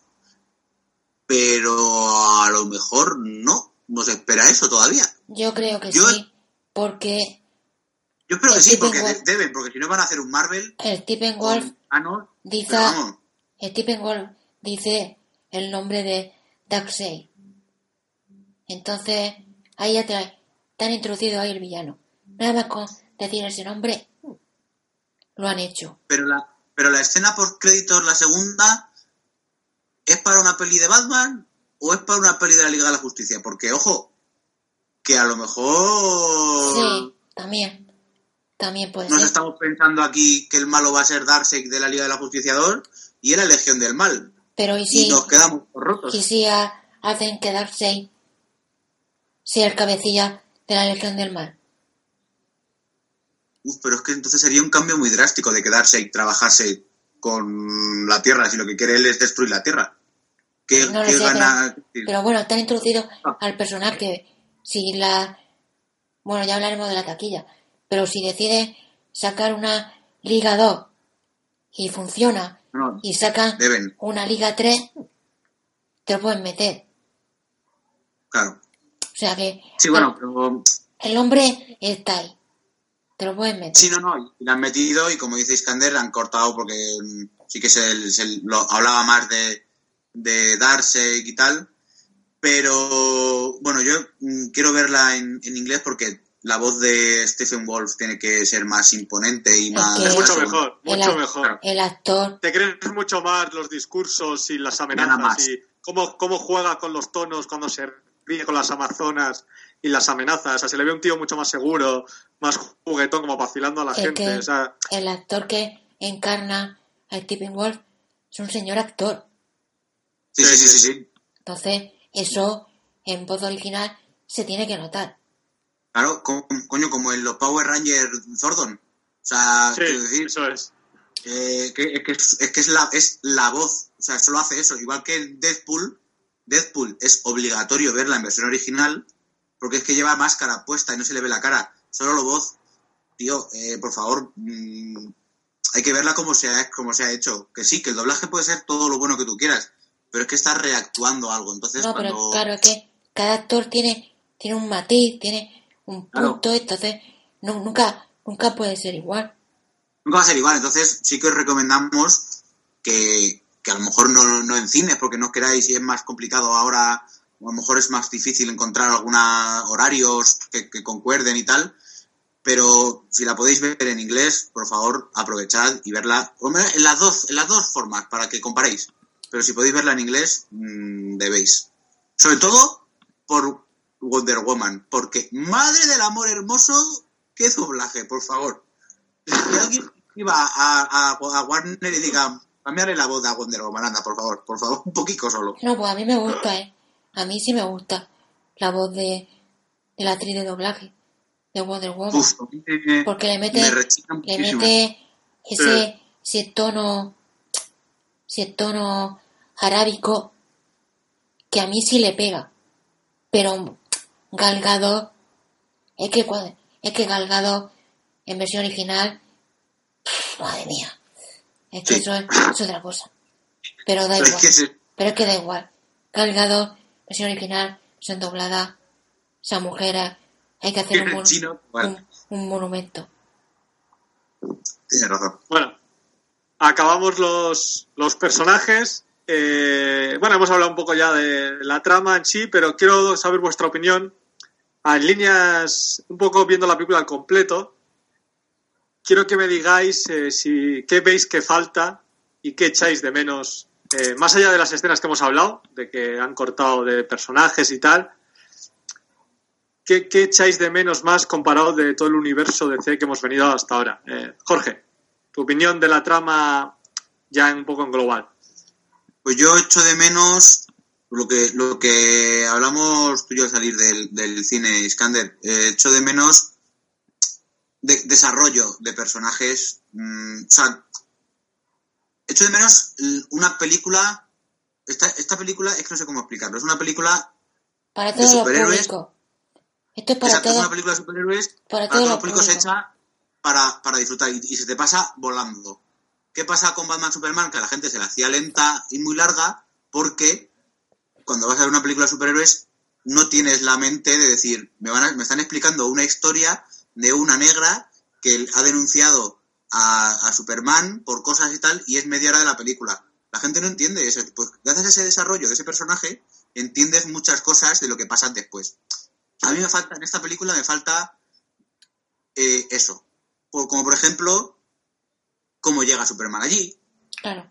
cómo Aquaman llega a donde están estos, cómo Cyborg llega, o sea, no, no, o sea, sé cómo llega, pero porque, porque me lo imagino, pero no sé, me faltan Desarrollo. como hemos dicho antes, ha habido muchos cortes, ha habido mucho, sí, ha habido mucho tijete, Sí.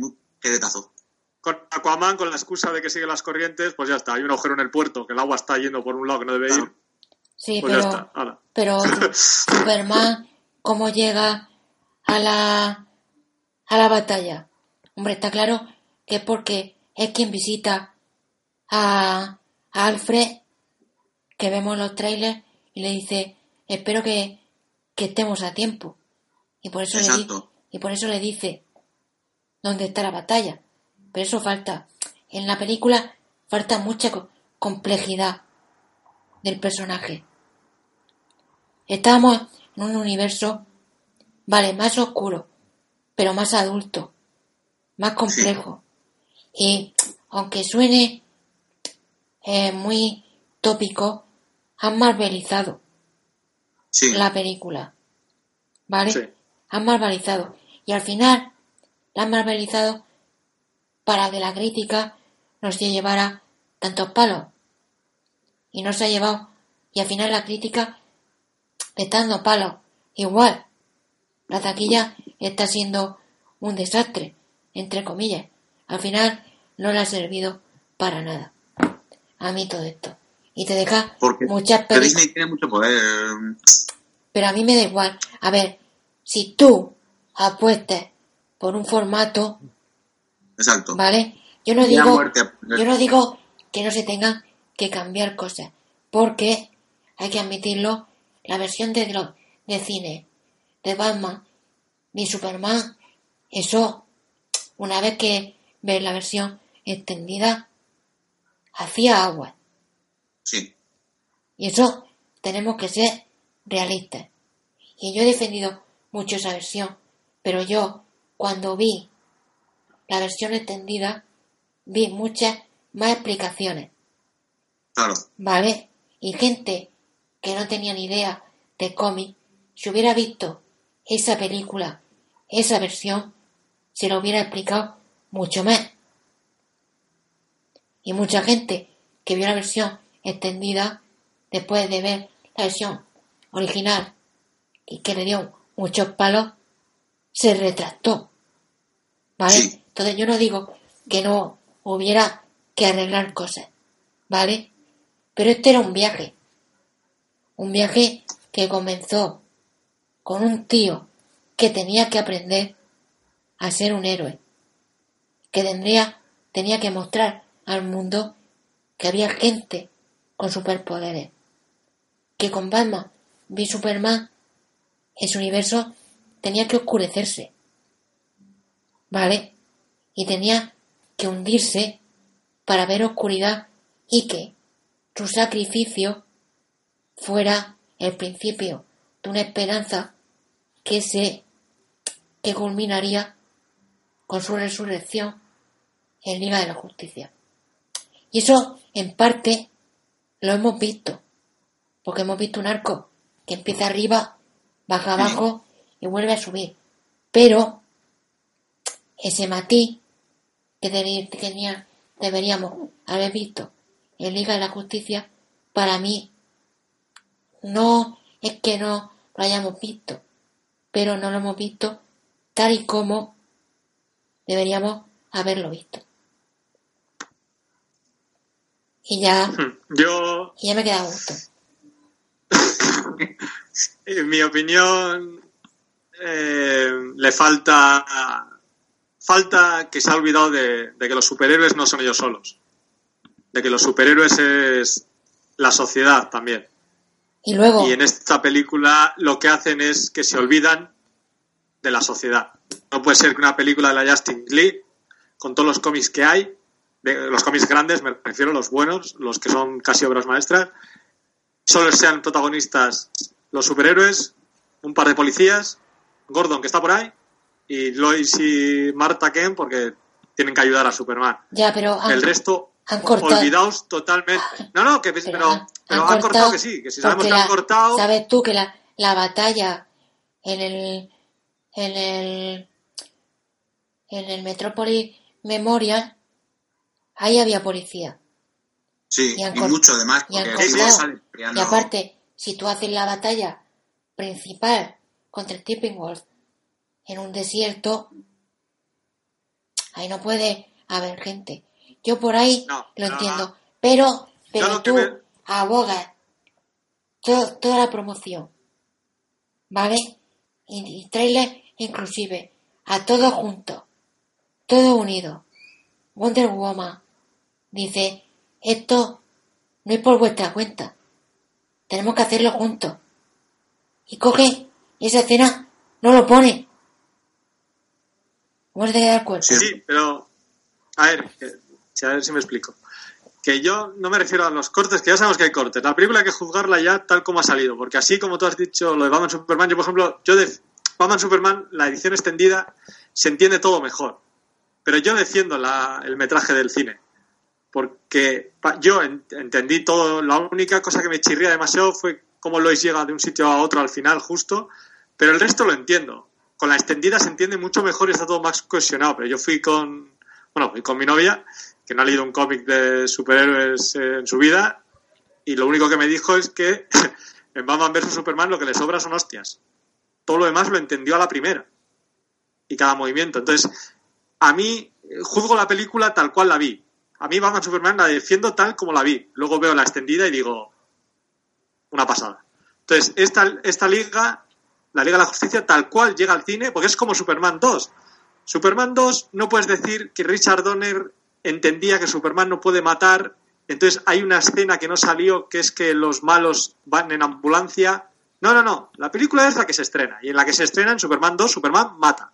Punto. No. Es la que se estrenó en cines. Pues la Liga de la Justicia igual, es la que se estrena. No puede ser que un tío intente conquistar el mundo y ármela de Dios en Rusia, en centrales nucleares, y no haya ni un solo ejército ahí metido. Es como, ¿dónde está el ejército aquí? ¿Rusia qué pasa? Le Pero da por- igual, a Putin se la pela. Pero yo solo, yo solo entiendo que no le da tiempo a llegar. No les da tiempo a Pero llegar. no, no que llegue tiempo, es que una reacción.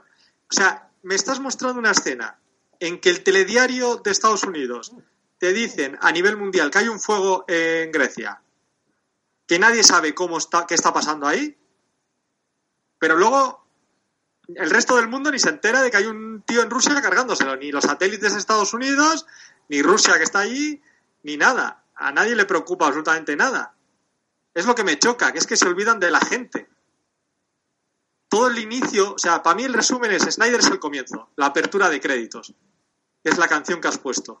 Que la canción, ¿Qué vemos la canción, telita, qué cancioncita. La versión de Leonard Cohen, telita, o sea, muy bien. Me gusta más que la de Leonard Cohen casi. Sí. Pues la ¿qué vemos ahí? Gente rindiendo tributo a Superman. Ya, una vez más, Superman protagonista desde el comienzo. ¿Qué vemos? Que como no hay héroes ya, o sea, no está Superman, digamos, que era el foco, eh, unos vándalos blancos atacando a un negocio de inmigrantes, que es lo que está pasando en Estados Unidos ahora. La policía intentando luchar contra ellos. Eh, luego en el tráiler se ve lo de terrorismos y tal, que aquí no se, que aquí no se, no se ve. Pero vemos eso, vemos cómo ha, reaccionado la sociedad, cómo está el mundo ahora sin ellos. Y luego ya el resto de la película desaparecen. No importa nada el resto del mundo. Y eso en cualquier cómic de inicio de la liga o algo, siempre se muestran ahí. No vale que al final me hagas un, mo- un monólogo y salga Wonder Woman con unos niños. Es que, y al final, lo único que importa son las. Justifican que es una central nuclear antigua y que hay cuatro personas viviendo ahí que están intentando asentarla para intentar meter a gente. Porque hasta ese momento la gente no importaba nada en la película. ¿De qué me vale de que en Moss el ejército hable con Superman? ¿De que en Batman vs Superman el ejército sea importante para Lois enseñarle la trama de Luthor? Incluso protegen la nave kryptoniana y en esta película no me hagas nada. Que la nave bueno. kryptoniana ha explotado y dos policías han visto a Superman. No hay ni una reacción del mundo a la llegada de Superman. Ni una. Yo que para lo que habla de Lois y todo eso lo veo importante para la trama. Para la trama general, pero para la Liga de la Justicia no lo veo trascendental. ¿Que sí debería? Pues sí. Pero no lo veo trascendental. La es trama. clave porque la, la liga también se basa en la gente. Al igual Claro. que. Es que el comienzo me parece perfecto. Sí, pero es que el entonces, comienzo es el resumen. pero es que entonces la invasión de los parademonios tenía que haber sido como cuando los New 52, el primer número uno de la liga, que los parademonios llegan a, a Metrópolis. Y sí, porque llega a Gotham. y la, ¿Qué pasa? y la ¿Que solo- batalla ¿Solo es Gordon? y la batalla y la batalla es allí.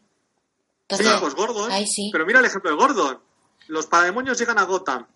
Gordon ya la policía interroga a gente. ¿Qué pasa? ¿Que solo han ido a Gotham? Pero no, pero es una avanzadilla. Sí, pero ¿qué es? ¿Uno en Gotham? Sí. ¿Solo uno? Pues va, chufa de... Me estás poniendo peor entonces la cosa. A ver, El resto de los policías Sí. del mundo si tú le quieres ver los tres, las tres pies al gato, se lo puedes ver.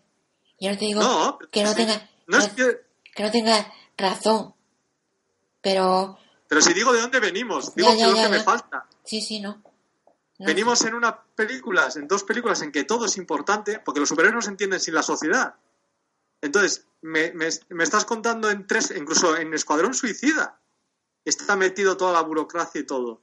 Claro. Sí. Aun con sus fallos, ¿eh? porque ahí, ahí también hay agujeros de estos temas, tela. Pero bueno, por lo menos el ejército va con ellos, hay un sistema burocrático, pero de repente ahora, que es lo que hablamos de que se han querido cargar a Snyder, de repente han dicho, eh, no, no, no, no, ¿qué es esto? Hablar de la sociedad. Bueno, vamos a dejarle la apertura de créditos porque está muy chula con la cancioncita, pero luego vamos a hacer chistes y hostias. Punto. Todo lo demás nos lo vamos a cargar directamente. Ya. Pero lo, pero lo que tú dices es lo que tenemos. Ahora es eso. Entonces, No, no, sí, sí, claro, no. Yo a partir de ahora me olvido ya de Snyder, pero es que como esta, el en parte es de Snyder, Easy me jode. Espera, espera. Easy Joaquín, que se corta, espera. Si lo que tú dices, yo a partir de ahora, y esto se lo digo a todos, yo ahora reseteo mi cabeza. Claro. Justice League 2 y lo que venga, reseteo mi cabeza. Espero que One siga con su personalidad, con Aquaman, pero a partir de ahora yo reseteo y me olvido de Snyder. Pero como esta es de Snyder, en parte, o sea, digamos, es de Snyder, el concepto es de Snyder todo, me jode la mutilación que le han hecho. Yo a partir de ahora lo que tú dices, Joaquín, borrón y cuenta nueva, que si quieren chistes y golpes a lo Marvel, entro en el juego. a ver, dentro, dentro de los Pero chistes, en esta, dentro de los chistes que hablas, los chistes están bien, bien, no, no, aquí están muy bien bien metidos. hilados, ¿eh? porque venimos, yo vengo de ver Thor, Sí, es que eso- además nos viene justo esa, que es justo la que tú hemos visto, hemos visto antes, la de Thor, y es como, madre. No, no, Y eso- Thor, Thor es horrible. y eso, eso, eso es una vergüenza, es una, es una vergüenza, y ojo, Sí, sí. yo conozco mucha gente que le ha encantado, pero Ah, para, la, la crítica la ha puesto como de lo mejorcito que se ha hecho. claro, pero Sí, sí, es que manda, también para manda mí, para mí es una vergüenza, y A mí es mala por todos lados. Claro, es que, claro, bueno, ya, pero bueno, sobre gusto no hay colores, pero, Sí, sí, sí. eh, pero el tono de Snyder se ha perdido. Y yo No, solo, y yo solo espero que podamos ver una versión con su metraje, que yo Sí. cada vez lo veo más difícil. Porque ahora mismo... Yo lo que te he dicho, Ayer no dijo- está para meterse en una sala de montaje con lo que ha pasado. pero yo no sé si no está o no le dejan. Bueno, eso aparte, pero yo creo Eso, que ya- él anímicamente, ya olvídate de Warner. Warner ya sabemos cómo está actuando, porque las declaraciones que han hecho contra él, incluso Cavill ha llegado a decir que no era adecuado lo de Batman Superman, que bueno, eh, se lo voy a dejar pasar por esta vez. Eh, le han ido, han ido a por él, pero a cuchillo. Y me parece lamentable. Lo que tú has dicho, Joaquín, les ha venido al dedo que vale, podías haber cambiado su película y mutilarla, que para mí esto es lo que es la era post-Snyder viene después de, de la Liga de la Justicia. Lo que has hecho ahora es mutilarle la película. Eh, le has ido a matar, tío. Sabiendo cómo está y la, la profesionalidad que ha tenido, que ha dicho que, oye, que Whedon está en buenas manos, que no os preocupéis, son grandes profesionales, le han ido a machacar, a apuñalar. Entonces, yo creo que Warner, no sé si querrá o no, porque pensará en el dinero solo, visto lo visto, cómo han actuado con la tragedia de Snyder, Pues la gente pero está, él, La gente Él está... que quiera meterse ahora tres horas o dos semanas o cinco o quince o lo que sea el montaje con todo lo que ha pasado a montar una película sabiendo que un compañero suyo ya ha hecho su montaje, no sé yo qué decirte. ¿eh? Yo lo veo difícil. No es lo mismo que sea tu película que sea con otro compañero. Yo lo veo difícil, sobre todo si el montaje final dicta de ser muy diferente de la versión de Widow y tiene pinta De que sea así. de que sea así. Sí. Lo mismo, el final iban a llegar al mismo sitio. Que yo creo Sí, que pero de sí. diferente forma. Que yo creo claro. que, que yo creo que iban a llegar a mi, el mismo, al mismo sitio. Pero sí, el sí, sí, eso camino- sí. El camino iba a ser muy diferente. Eso y la, es. Y la Eso gente, nosotros, en nuestra web, en la fortaleza de la soledad.es, la gente está como loca pidiendo una versión de Snyder, Sí, que- sí, sí, es un clamor, ¿no? que nunca en los cinco años y medio que tiene la que tiene la página, nunca he visto tal cohesión en una misma opinión. Sí. Pero también hay que entender, también hay que entender a, sea, entender no, también hay que, hay que ser sinceros, hay que ser realistas de que es muy posible que no salga en la edición de Blu-ray y que a lo mejor hasta dentro de 10, 15 años no salga nada de esto, como ha pasado con Superman, Superman 2, en las clásicas, y como ha pasado Sí. ahora mismo con Superman, la, la 1, la Superman de Movie, que ahora, después de 25 años, o, o no sé cuántos años del estreno, han sacado una nueva versión con horas y con escenas inéditas. Después de Sí. años. Yo creo Pues que ojo, tanto, tanto no vamos a esperar, porque tal como está el mercado ahora, la gente lo demanda. Pero no sé si algún día lo veremos. Yo me conformo y ya me conformo con eso, con ver una versión extendida de Widow. Que me expliquen cómo Superman llegado al sitio, que me pongan la escena del anillo y me pongan la escena del holograma de Bruce Wayne. Yo con Sí. eso me doy con un canto en los dientes. y ¿Por que, que a lo mejor, a lo mejor está, me estoy adelantando un poco, pero no resulta raro, porque hubo un cambio de, de, de peli clarísimamente, porque al principio promocionaban la Liga de la Justicia como une a los siete. Claro, Además, es que lo ponían eh, a bombo y platillo. Un night de Seven, un night de Seven, un night de Seven. Y cuenta seis, falta uno. no, y al final le dice Bruce Alfred, monta aquí una mesa en la mansión Wayne Que caben y, más, y claro. yo, y yo quería, no, no, pero yo creía que iban a decir con siete sillas y no dice, y ponme seis sillas. Sí, sí. O sea, que une a los siete ni polla. Mm. Ah, pero, pero Menos mal, pero bueno, menos mal que Wonder Woman luego dice, y alguna más. Sí, sí, sí. Ah, Pero claro, que, que la promoción de Warner fuese un night de Seven Y, los siete por ningún lado. quitasen por un night de League, es como. Al principio estaba pensado de que iban a meter a Green Lantern porque el séptimo era Green Lantern. O sea, no hay más. No era ni. No, y aparte, Ni el detective marciano, ni Arrow, ni. No, no, hostias. no. y aparte tiene, La- Lantern, porque tiene, sale en la peli, los Lantern. tiene la, Exacto. tiene la escena de la batalla con la Amazonas y todo, que eso es de Snyder, y salen, Sí. y salen los lantes. Entonces, ahí salían. Pero es que, es lo que antes decíamos, se han cargado une a los siete, después todos juntos. Y esa escena también se la han cargado. Es que Mm. cogea por todos sitios.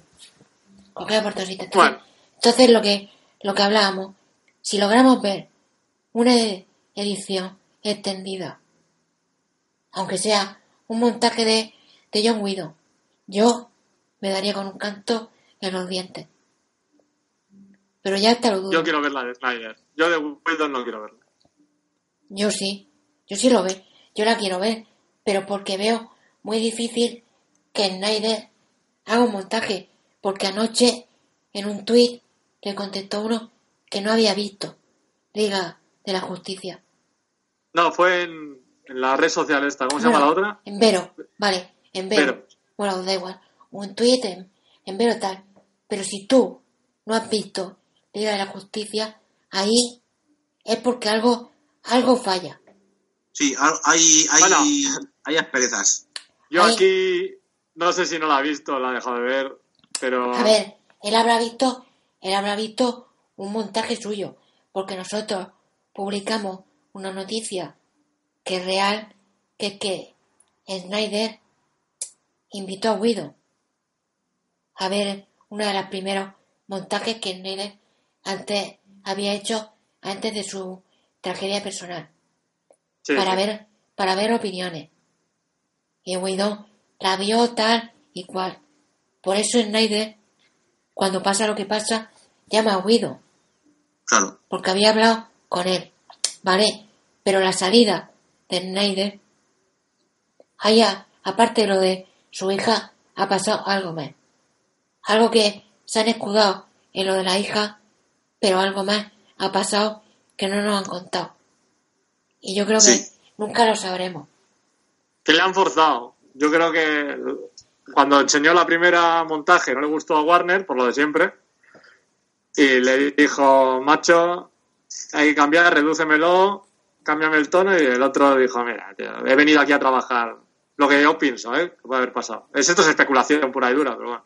sí pero Que, oye, mira, tío, Pero- me ha pasado lo que me ha pasado porque el anuncio, recordemos que lo de la hija ocurrió antes. O sea, él Sí. se metió al ro- a acabar la película y todo porque creía que le iba a ayudar a superarlo. Pero, Claro, ¿sabes? claro. Lo de la hija fue antes.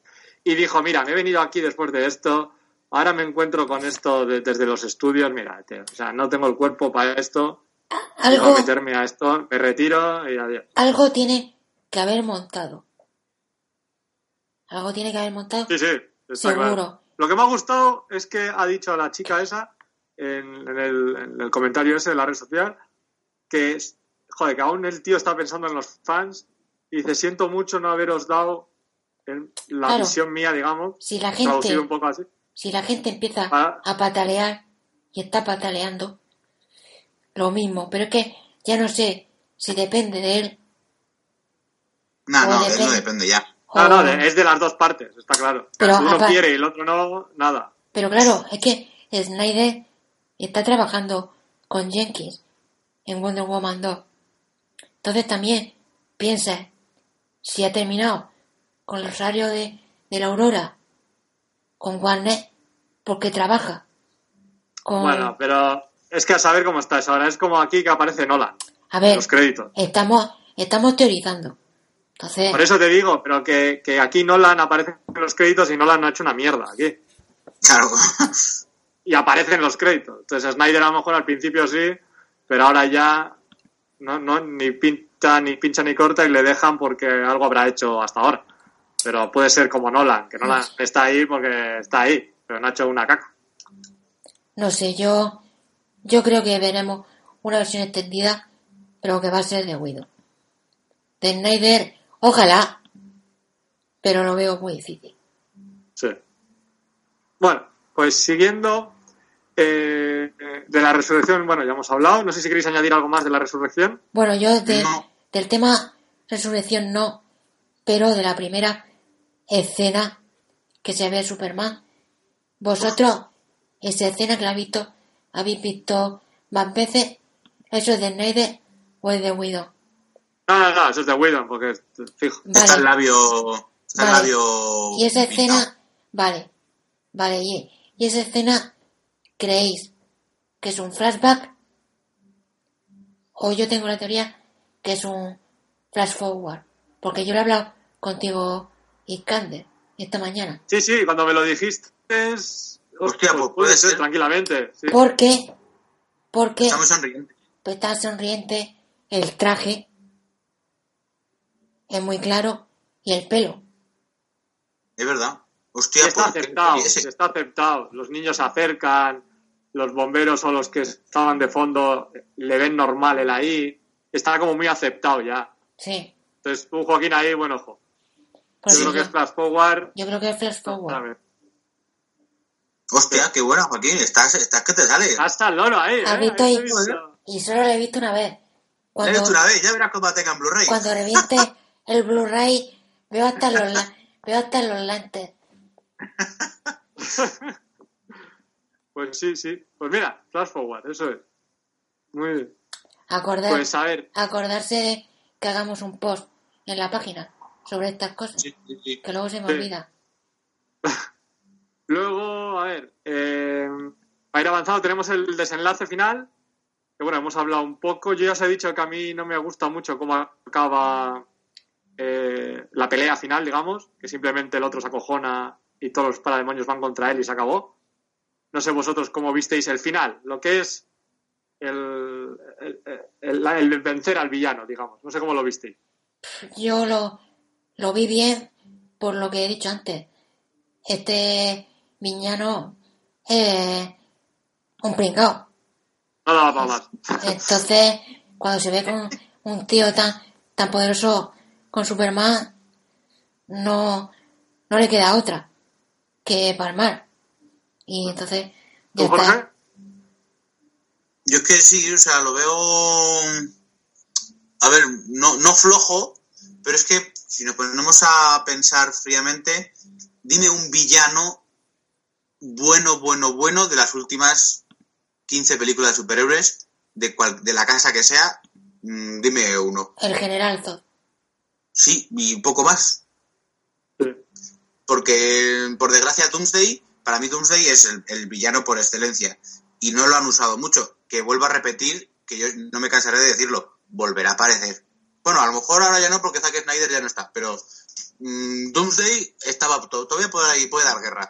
Pero eh, Doomsday, Ares, eh, en- la, la Encharted esta de, de Escuadrón Suicida, y nos vamos a Marvel. Mm, dime tú el villano de Thor, el villano de, de Iron Man, que, pues bueno, prefiero no hablar del villano de Iron Man porque, porque es mm, Bueno, de Iron Man, el, es alucinante. el villano de Iron Man es una pasada comparado con uno de los villanos de Thor Ragnarok, que es el gran maestro.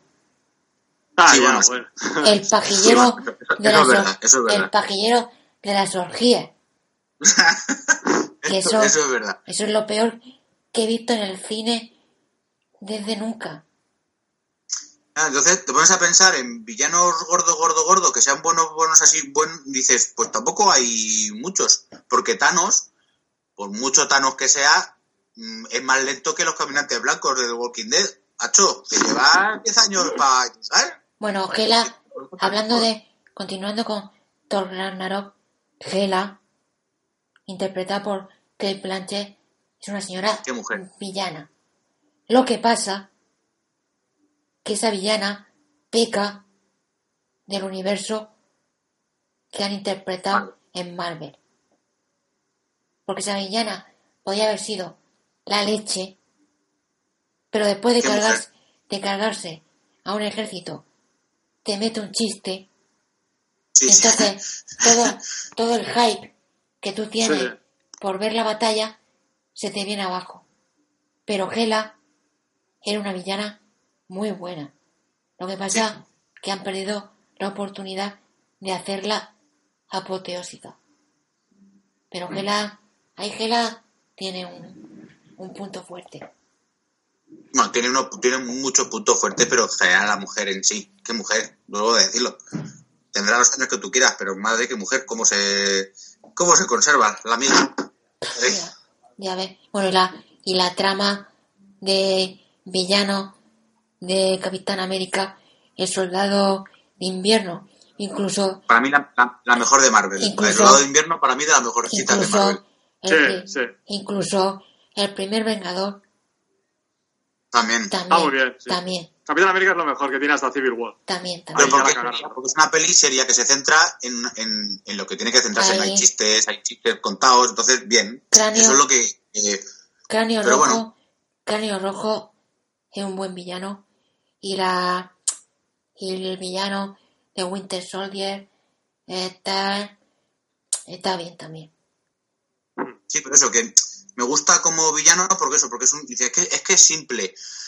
Pues es que también es que el personaje, no sé, no, no tiene mm, mucho más. Si hubiesen metido a la abuela bondad o alguna de las furias o tal, dice, pues a lo mejor tiene un poco más de, no sé, de desarrollo.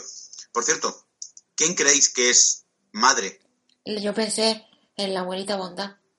Claro, es que yo pensé también en la abuelita bondad. Eh, Sí, puede ser. Porque habla Puede mucho ser. de como madre, madre, y tiene que tener poder esa madre. No tanto como Darcy, pero tiene que tener poder. Y la única que tiene mm, poder allí es la, que, en, se- la que más se acerca. sí. Sí, la que pues, más acerca es la abuelita y bondad. es posible que sea quien se lo lleva. De Exacto. nuevo, de nuevo Apocalypse. Que eh, una especie de cogido de la oreja se lo lleve. Y como una. Nene, Nene, tira para casa, que ya la he liado. Eso. Otra vez. Nene. Joshua, tira para casa. Sí, sí, sí, puede ser. De todas formas, Bueno. como villano, apoteósico, para mí, para mí es el general Zod y Faora. Faora. Y La, la, la frase de Faora, cuando por cada uno que, sir- que salve mataremos a, a millones, eso, eso es historia del cine. Y es un pecado mortal que el Hot Toy no le haya hecho una figura. Exacto. Exacto.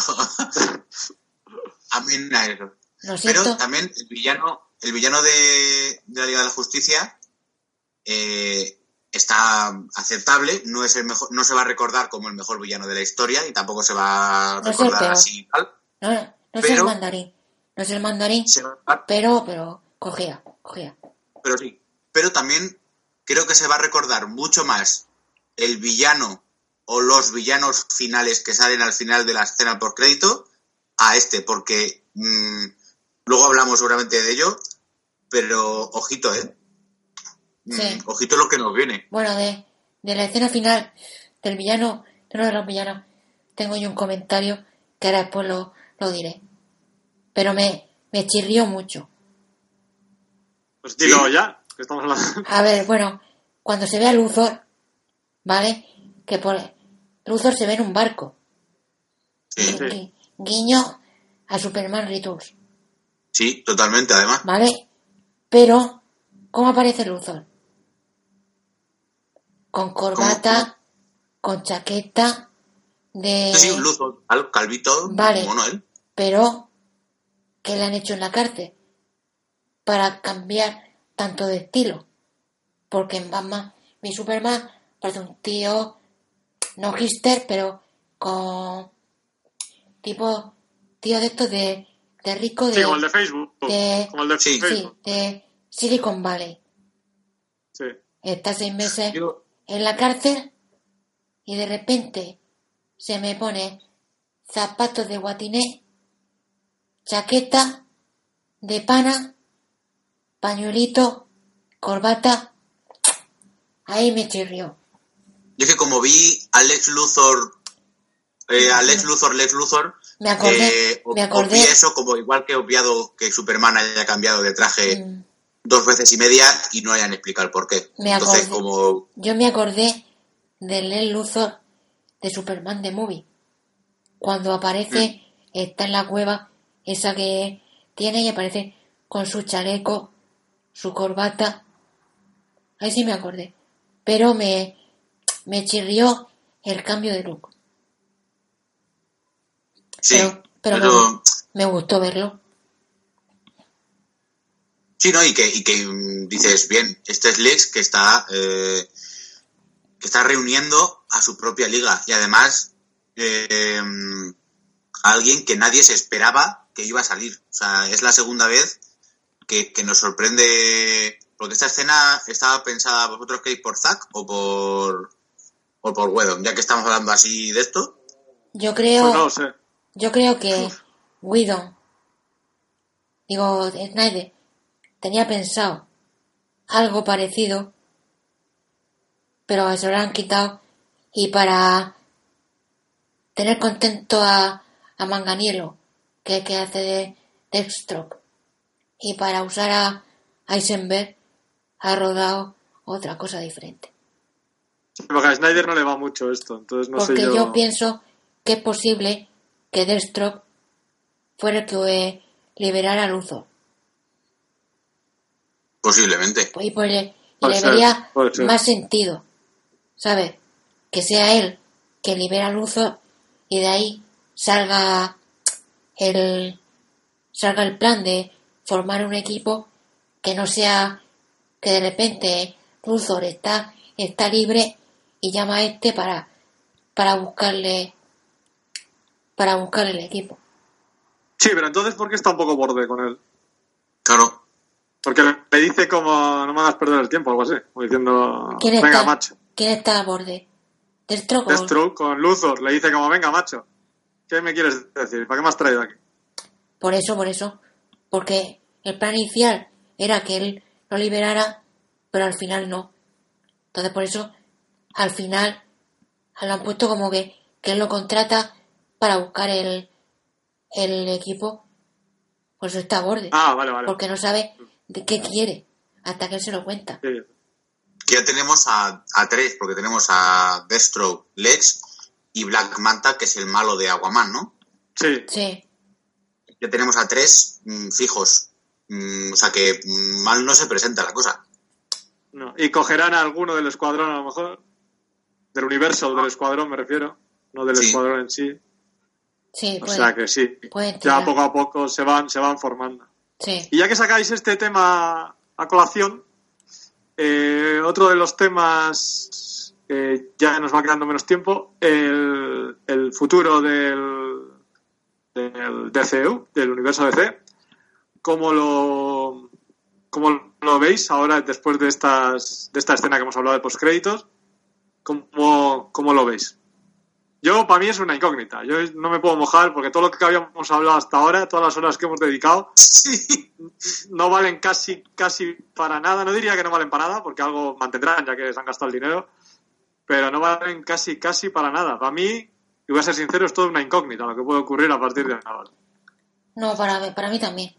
Yo que creo que ni ellos mismos saben cómo Sí. van a usar, cómo quieren hacerlo, porque cada dos por tres cambian, De rumbo. cambian de rumbo, porque ahora dicen, por último que dijeron, es que el universo iba a estar interconectado, pero que cada película, cada final de película no iba a enlazar con otra. O sea, que iban a tener universo compartido, pero no películas entrelazadas entre sí. Mm.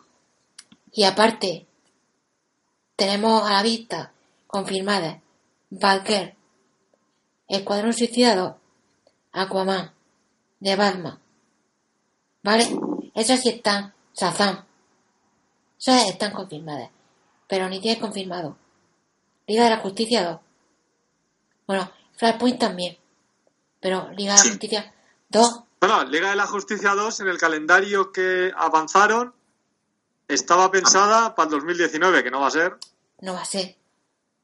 Para el 2019 imposible. Yo tenía- Pero Yo tenía la esperanza que anunciaran una secuela, una bueno, una secuela no, una película de Man of Steel de nuevo en solitario, coincidiendo que en 2018 se cumple 80 años del nacimiento de Superman, pero nada. pero lo veo, lo veo muy, muy No, no. chungo, Imposible. muy chungo. Y cuando el otro día publiqué ahí una noticia en la página que Charles Robin, productor de el DCU, decía que, que estaban viendo qué guion usaban y que no íbamos a tener a Superman en solitario a corto o medio plazo, y ahí yo me vine abajo. Sí, eso me, a mí me destrozó un poco. Sí. Yo creo que vamos a tener que esperar a Flashpoint. ¿eh? Yo creo que ahí va a estar la clave. Y no me ahí va a estar la clave. Y no me- momento. y no me extrañaría que usaran Flashpoint Para tomar por culo todo. Para resetear. Exactamente. Sí. Exactamente. Ni Justice League 2 ni nada. No. Hacemos un borrón y cuenta nueva, pero claro, es que es eso. eh, mm, por desgracia, todo se rige por, por taquilla y porque ellos tienen unas expectativas y, y tal. porque mm, por mucha escena post crédito que nos metan eh, y nosotros pensemos que es que tienen pensado los villanos para otra peli y tal, tenemos el caso perfecto en Green Lantern, en la película. En Green, en Green Lantern, en la película, en la escena post crédito de la película, es Sinestro con el anillo amarillo. Y se te queda el culo torcido porque dices, joder, a ver si la segunda película que hagan eh, lo meten y no hicieron segunda película. O sea, entonces es como que roden escena por crédito no significa que vaya a servir de algo. Entonces, no, no. yo creo. Mmm, a ver, Flashpoint para 2019 o 2020. Flashpoint para 2019.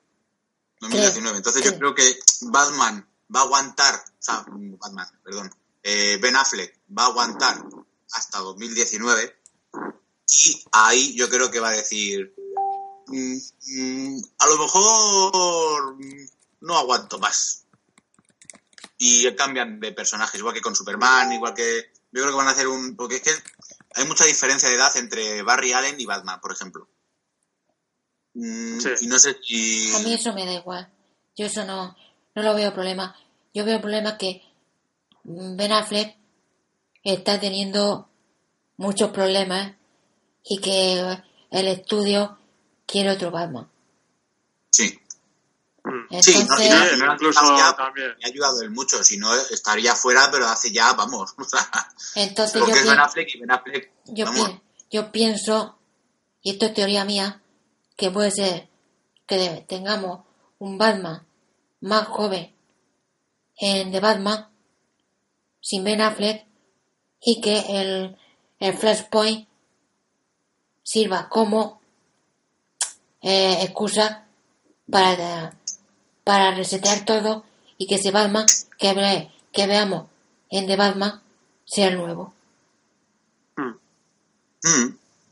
Pues ya veremos todo esto después de Flashpoint y a ver si Warner responde después de, cómo acabe la película en taquilla, que ahora hablaremos antes de terminar. Bueno, otro tema ya de los, del último, la, hemos hablado ya un poco de... Bueno, el futuro de Superman acabamos de hablar, no hay nada de oficial de película, así que tocará esperar a un anuncio de Liga de la Justicia 2 o ver si aparece en otro tipo de, de películas con otros personajes. La, la banda sonora. Para mí, vagancia total de Danny Elfman, que tira de su banda sonora para el Batman de Tim Burton poco, o sea, poco de pocos acordes, pero varias veces. Eh, tira de John Williams poco, pero tira de ella. Se carga prácticamente todo lo que ha creado Hans Zimmer y Tom Hiddleston, que era el, el compositor que estaba pensado para la Liga de la Justicia con Snyder. Hace un par de acordes de Wonder Woman y del Lex Luthor al final y poco más y salgo todavía sin, sin una música de la, para el grupo en la cabeza. Y es curioso que la mejor, la mejor música de la película para mí sean las dos canciones que hay, la de Come Together, que sale al final, y la de la excelente, que nunca me cansaré de decirlo, de la escena inicial de los créditos de Everybody Knows, The Secret, que me parecen las dos mejores canciones de toda la banda sonora y ese inicio me parece de lo mejorcito que hemos visto en la historia del universo de DC. Entonces, para mí, banda sonora paga, pobre y totalmente olvidable. Yo para, ¿Para ti, Jorge? ¿O Joaquín? Joaquín. Bueno, no, Jorge, dilo tú. No, no, no, empieza, empieza, empieza tú. Para mí lo que tú dices ha sido vacancia total, abusado, para mí abusado de sus temas, porque yo, en más de un extracto de la película, escucho el el tananana de su sí, del 89 lo escucho más de una vez. Pero es que lo veo lo veo lógico porque ha tenido poco tiempo de trabajo. Porque no sé si fue en mayo o en junio o marzo o abril cuando lo llamaron. Y cuando tienes poco poco tiempo no puedes sacarte una banda sonora épica de la mano. Para mí no es mala pero olvidable. No va a entrar, no va a ser la de mano festiva que vimos decirme. Para mí va a pasar sin pena ni gloria. Totalmente de acuerdo en lo que habéis dicho los dos. Eh, para mí lo peor de la película es la banda sonora. no porque sea mala, sino porque es muy vago el tío, es muy perro. O sea, no hay. No puede ser que la banda sonora de Batman eh, clásica suene más veces que la de Wonder Woman. mm, porque para mí es de los mejores temazos que he escuchado en una película de superhéroes, la de Wonder Woman. O sea, ahí lo pone mm, rozado, raspado y, y- y gracias que la pone. Y luego, eh, como dice Iskander, que lo mejorcito de la banda sonora sean las dos únicas canciones que no están hechas para esta película, están adaptadas, pero no están hechas específicamente para esta película, pues a lo mejor dice mucho. Y como he como he dicho antes, la de Everybody Knows, eh, llevo desde el martes que vi la película con ella en la cabeza. O sea, no me la puedo quitar de la cabeza. Es alucinante. Es una adaptación brillante. O sea, y además que tiene un cambio de ritmo, tiene un... un este mí- para mí es de lo mejorcito. Sí. Pues ya solo queda hablar de la taquilla. Eh, ya han salido prácticamente, ya sabéis que la taquilla se dice ahora, bueno, en horario de España hasta ahora más o menos. No hay mucha diferencia con lo que salga mañana, que se supone que ya contabilizan todas las entradas del domingo, pero la Justice League no llega ni a los 100 millones el día de su estreno. En Estados Unidos, 96 millones de recaudación en su primer fin de semana y eso que se estrenó el jueves, lo cual la convierte en el peor estreno del universo DC en Estados Unidos. Y eh, a nivel mundial ha ido algo mejor en el sentido de que lleva un total de 281 millones. Esto es a nivel total mundial. En el extranjero ha recaudado 185. Ha batido récords en Brasil, en China no ha ido del todo mal, en España es número uno, pero hay que ser sinceros, ha costado unos 300 millones, más o menos, de lo que se habla. No hay cifra oficial en la página de Bo- Box Office Mojo, o sea que está ahí a la, en la sombra. Así que por lo menos 600, 650 tiene que recaudar. Y, nada, ya os digo, 96 millones en Estados Unidos el primer fin de semana. Fracaso el primer fin de semana. Luego ya sabemos que puede acabar el boca a oreja, mejor mejora y puede cambiar de otra forma. Pero día de hoy, primer fin de semana, fracaso, golpe duro. Y esto sí que sí, con lo que estamos hablando, puede ser el golpe definitivo que necesitaba Warner Bros. para resetear todo. No sé cómo lo veis. Yo es que de eso no... Y un- de eso bueno, no por cierto, un 41%, 46% en Metacritic. Todo el mundo se fija en Rotten Tomatoes, pero el- las páginas serias, digamos, de cine siguen a Metacritic, que es mucho más fiable, pero en este caso coinciden. 40% en Rotten Tomatoes y en Metacritic tiene un 46%. O sea que en ningún lado aprueba aparte de la crítica. Bueno, Esto yo- es un aviso a Warner Bros. yo la por hacer crítica- caso a los críticos. Y Kander, la crítica, me la suda un poco. Sí, Yo pero me- Warner Bros. no. Ya, es pero- el problema. Pero tú, Es el problema. pero Warner hace películas para esas páginas o para los fans. Para los que Por la. Justice League, la Justice League la han hecho para los críticos. Hemos hecho, hemos hecho una encuesta en la página de Facebook de la Fortaleza y un 85% le ha gustado mucho la película. Sí, sí, pero el público, al final, en Estados Unidos por lo menos, el público no ha entrado en el juego. Pero es que la crítica, No llegan ni- primero yo creo que la crítica estadounidense le ha dado palo a Mansalva. Y luego aparte creo que la que en Estados Unidos la promoción no ha sido buena.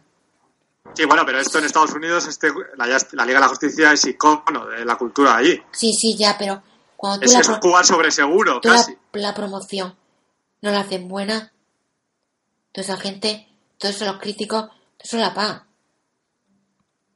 Ah. Pero no, pero que estoy contigo, que es un desastre. Y que es culpa de Warner Bros. que en vez de morir con las botas puestas, en vez de hacer una película los profesionales, ha hecho una película para los críticos. Y los críticos le han dicho que, que toma, Pero por hacernos no, caso. pues y a los haters que todos estos años han machacado, pues aquí tenéis la peli que querían y machacada igual. Por eso no hay que hacer caso, hay que hacer caso a los directores. Si Sí, contratas pero- a un director con una visión, déjale hacerla. Sí, pero tú sabes que nosotros en nuestra web hemos tenido mucha gente que no le gustaba. Vamos a mi Superman. Sí, En ca- pues, pues, en- pues, en, en pues cambio, aquí está el resultado. en cambio ahora mucha gente sí le gusta. Sí, pero que sí, que sí, que eso es respetable. Pero mira, eh, De todas formas, yo creo que los 600, 700 millones sí va a lograr. a ver cómo avanza las próximas Porque semanas. aparte, no solo es la taquilla, es la luego, merchan. luego es merchandising, luego Sí, sí, pero, la, la taquilla doméstica. Pero los seamos sinceros. Aquí lo que, lo, lo que fomenta que tengas una secuela o algo, salvo que la taquilla internacional sea muy descarada, Ya, pero sí. si en USA, si en USA no llegas a nada, pero olvídate. ¿cuán- ¿cuánto decías tú que había en global? 200, 281. pues casi 300 millones en tres días. No, yo no lo veo mal. Del todo. Que podría ser mejor, Es que lo malo es la, la de USA. Es que es demasiado Ya, es ya, la peor de todo el universo. Ya, ya, es la pero- peor de todo. pero Warner no solo usa. No, joder, claro, pero, pero bueno, al final la taquilla se ha estrenado. eh, En China ya se ha estrenado, que esa siempre suele ser un subidón, pero ya se ha estrenado, o sea que tampoco va China- a recaudar mucho más. China ha tenido muy buenas críticas. Latinoamérica también. Sí, Brasil ha, sido, ha hecho, ha hecho récord. Sea por eso y México. Entonces, todo eso también la gente, o sea, la gente lo tiene en cuenta. Y para mí, casi 300 millones en tres días no está mal del todo. Que en USA ha sido fracaso, sí. Pero no está. Todo esto es también de- desde el prima que tú lo quieres ver. Si lo quieres ver horrible, es horrible. Pero si quieres ver un poco de esperanza, también lo puedes ver. No, a nivel internacional veo la esperanza, pero. Por eso, entonces, Joder, es que es como la película. Eh, la primera escena eh, me mata. Pues la primera reacción al ver el primer fin de semana es de, de tristeza. no sé, yo que, tan, que sí que lo del CGI está muy mal. Pero, no sé, yo pienso que hay que ver más, más en profundo. A mí, lo del mostacho borrado no es lo, no es lo que me molesta. No, pero si te pongo de ejemplo, que para mí la primera escena me bajó un poco, Pues luego mí- oye, me entretuvo, pero, a mí me gustó. pero bueno, ya he contado. A mí me gustó. Y con esto es igual, a lo mejor dentro de tres semanas, Dios lo quiera, ojo, Dios lo quiera, estemos en números muy buenos. Pero a Y día de la- hoy, que hay que contar hoy, La prueba de fuego va a ser la semana que viene. sí, Si la semana que viene hay tropezón, aguanta. tro- tropezón, no nivel en USA, porque en USA No, va a haber claro. tropezón. Digo, a nivel mundial ya vemos, vamos a ir pensando encima, en, en el Flashpoint y en el Sí. reboot. La semana, la semana que viene se estrena Coco de Pixar en Estados Unidos. Y Pixar es Pixar. O sea que ahí va, perderá mucho. Sí, Pero bueno, veremos. Ojalá Bueno, todo salga bien. que estamos a jodidos. internacional. estamos jodidos, no muertos.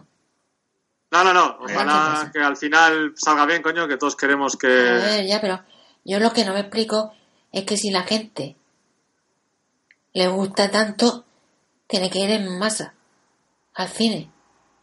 No puede haber que, que los fans les guste tanto y luego en taquilla se la pegue. Ya, pero es que con los fans solo al final no, no, no vale. ¿no? La gente en Estados Unidos, siempre que sabéis que hacen encuestas en Cinemascore, le han puesto un B.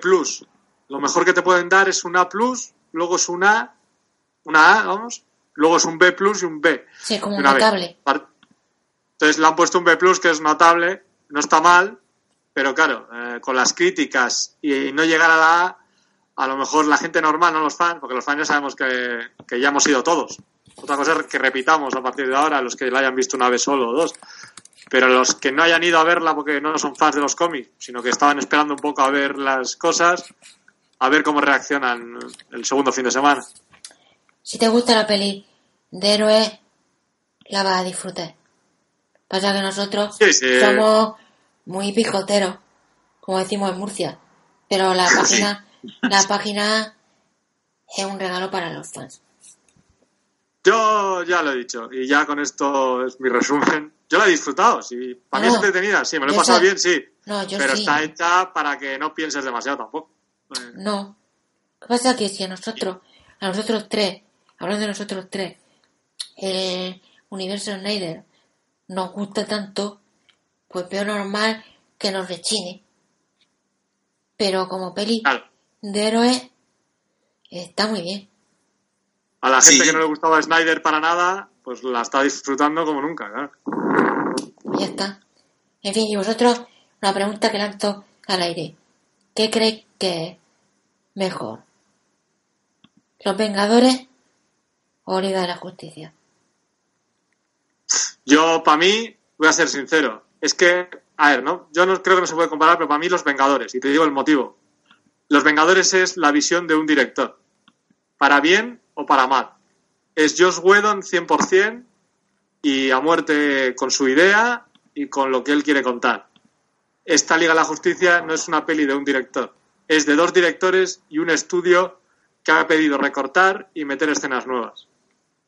Así que, ¿cómo comparar eso? Pues prefiero la película que tenga personalidad propia, aunque me parezca que es como la Liga de la Justicia, es entretenida, yo me lo paso bien viéndola, pero es vacía total con un villano muy desaprovechado como Loki. O sea que es lo mismo que esto. Te entretiene, sí, pero, pero es 100% Whedon. Es la visión de un director a 100% del director, montaje del director y a muerte con su idea. Y la Liga de la Justicia no lo es.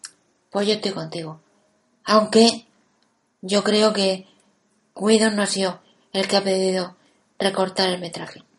Ah, no, no, no, No. no. No, no, No, no, no, Warner, porque sí, no tiene pero- la culpa. No, Pero no. yo veo, yo veo los Vengadores un poco mejor. Y fíjate que, que me duele. Pero es lo que, es lo que tú dices.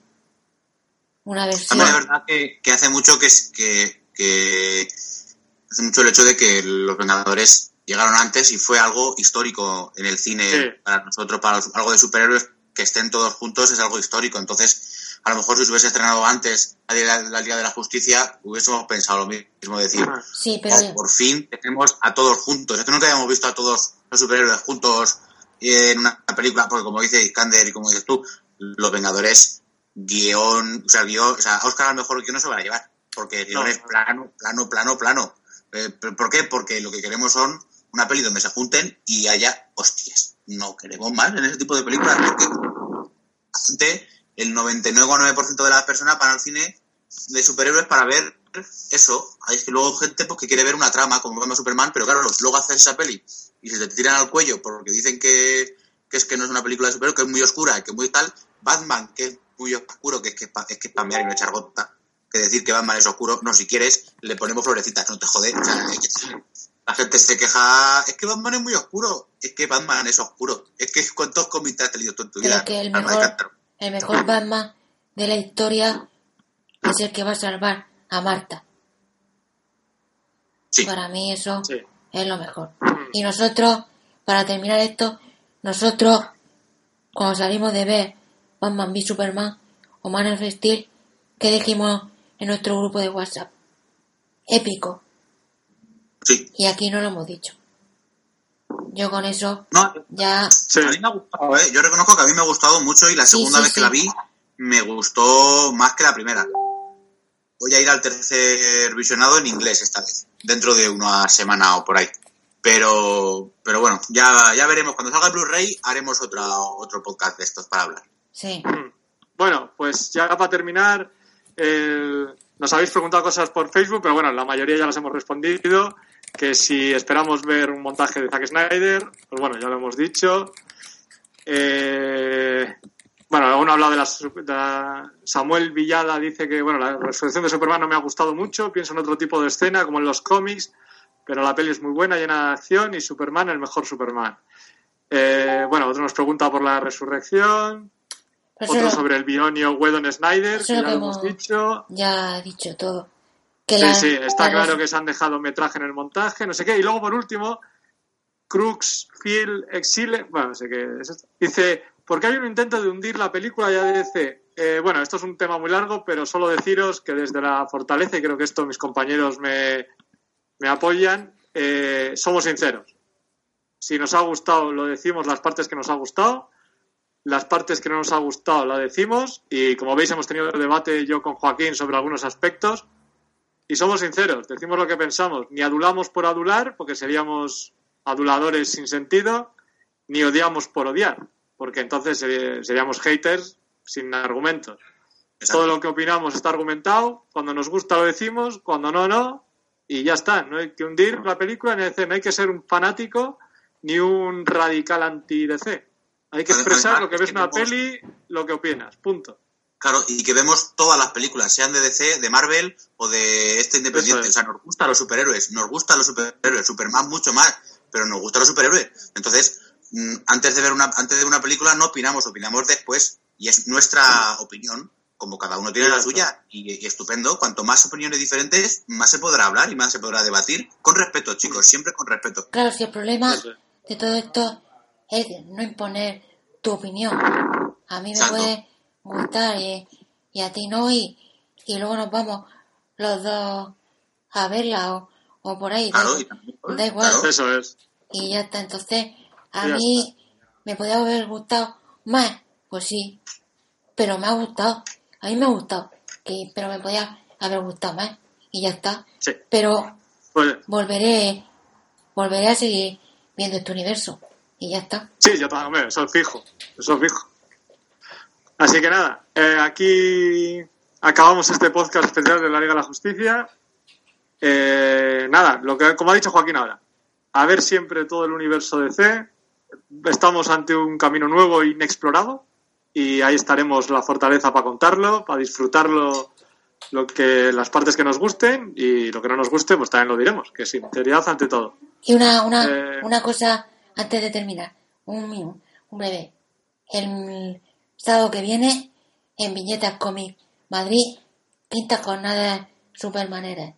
Si estáis por Madrid, a Viñetas Comic, que vamos a tener charlas sobre la, la justicia, torneo de Injustice, una ilustradora va a ir a, a firmar, concurso de cosplay y a dedicar un día entero a nuestro héroe favorito, Superman. Y encima gratis. Ojo, gratis. Gratis. Pues nada, así que Jorge, muchas gracias por estar con nosotros. Nada, un placer, chicos, y eso, disfrutad y respeto, por favor. Siempre respetad a los demás, por favor. Joaquín, nuestro perry particular, Pues- muchas gracias por estar aquí y dar tu opinión. Respeto y en Snyder We Trust. Eso es, yo soy Iskander, gracias por escucharnos y eso es. Como dicen Joaquín y Jorge, y Snyder We Trust, gracias por darnos este universo de C que nos has dado hasta ahora. Esperemos que toda tu familia vaya mejorando poco a poco y vayan superando la pérdida, que vuelvas al trabajo, que nos vuelvas a regalar grandes películas y solo nos queda desde aquí agradecerte tu trabajo, tu esfuerzo y todo lo que nos has regalado con este universo de C. Así que hasta siempre. Everybody knows. Everybody knows. Everybody knows. That's how it goes. Everybody knows. And everybody knows that it's now or never. Everybody knows that it's me or you. And everybody knows that you live forever when you've drawn a line or two.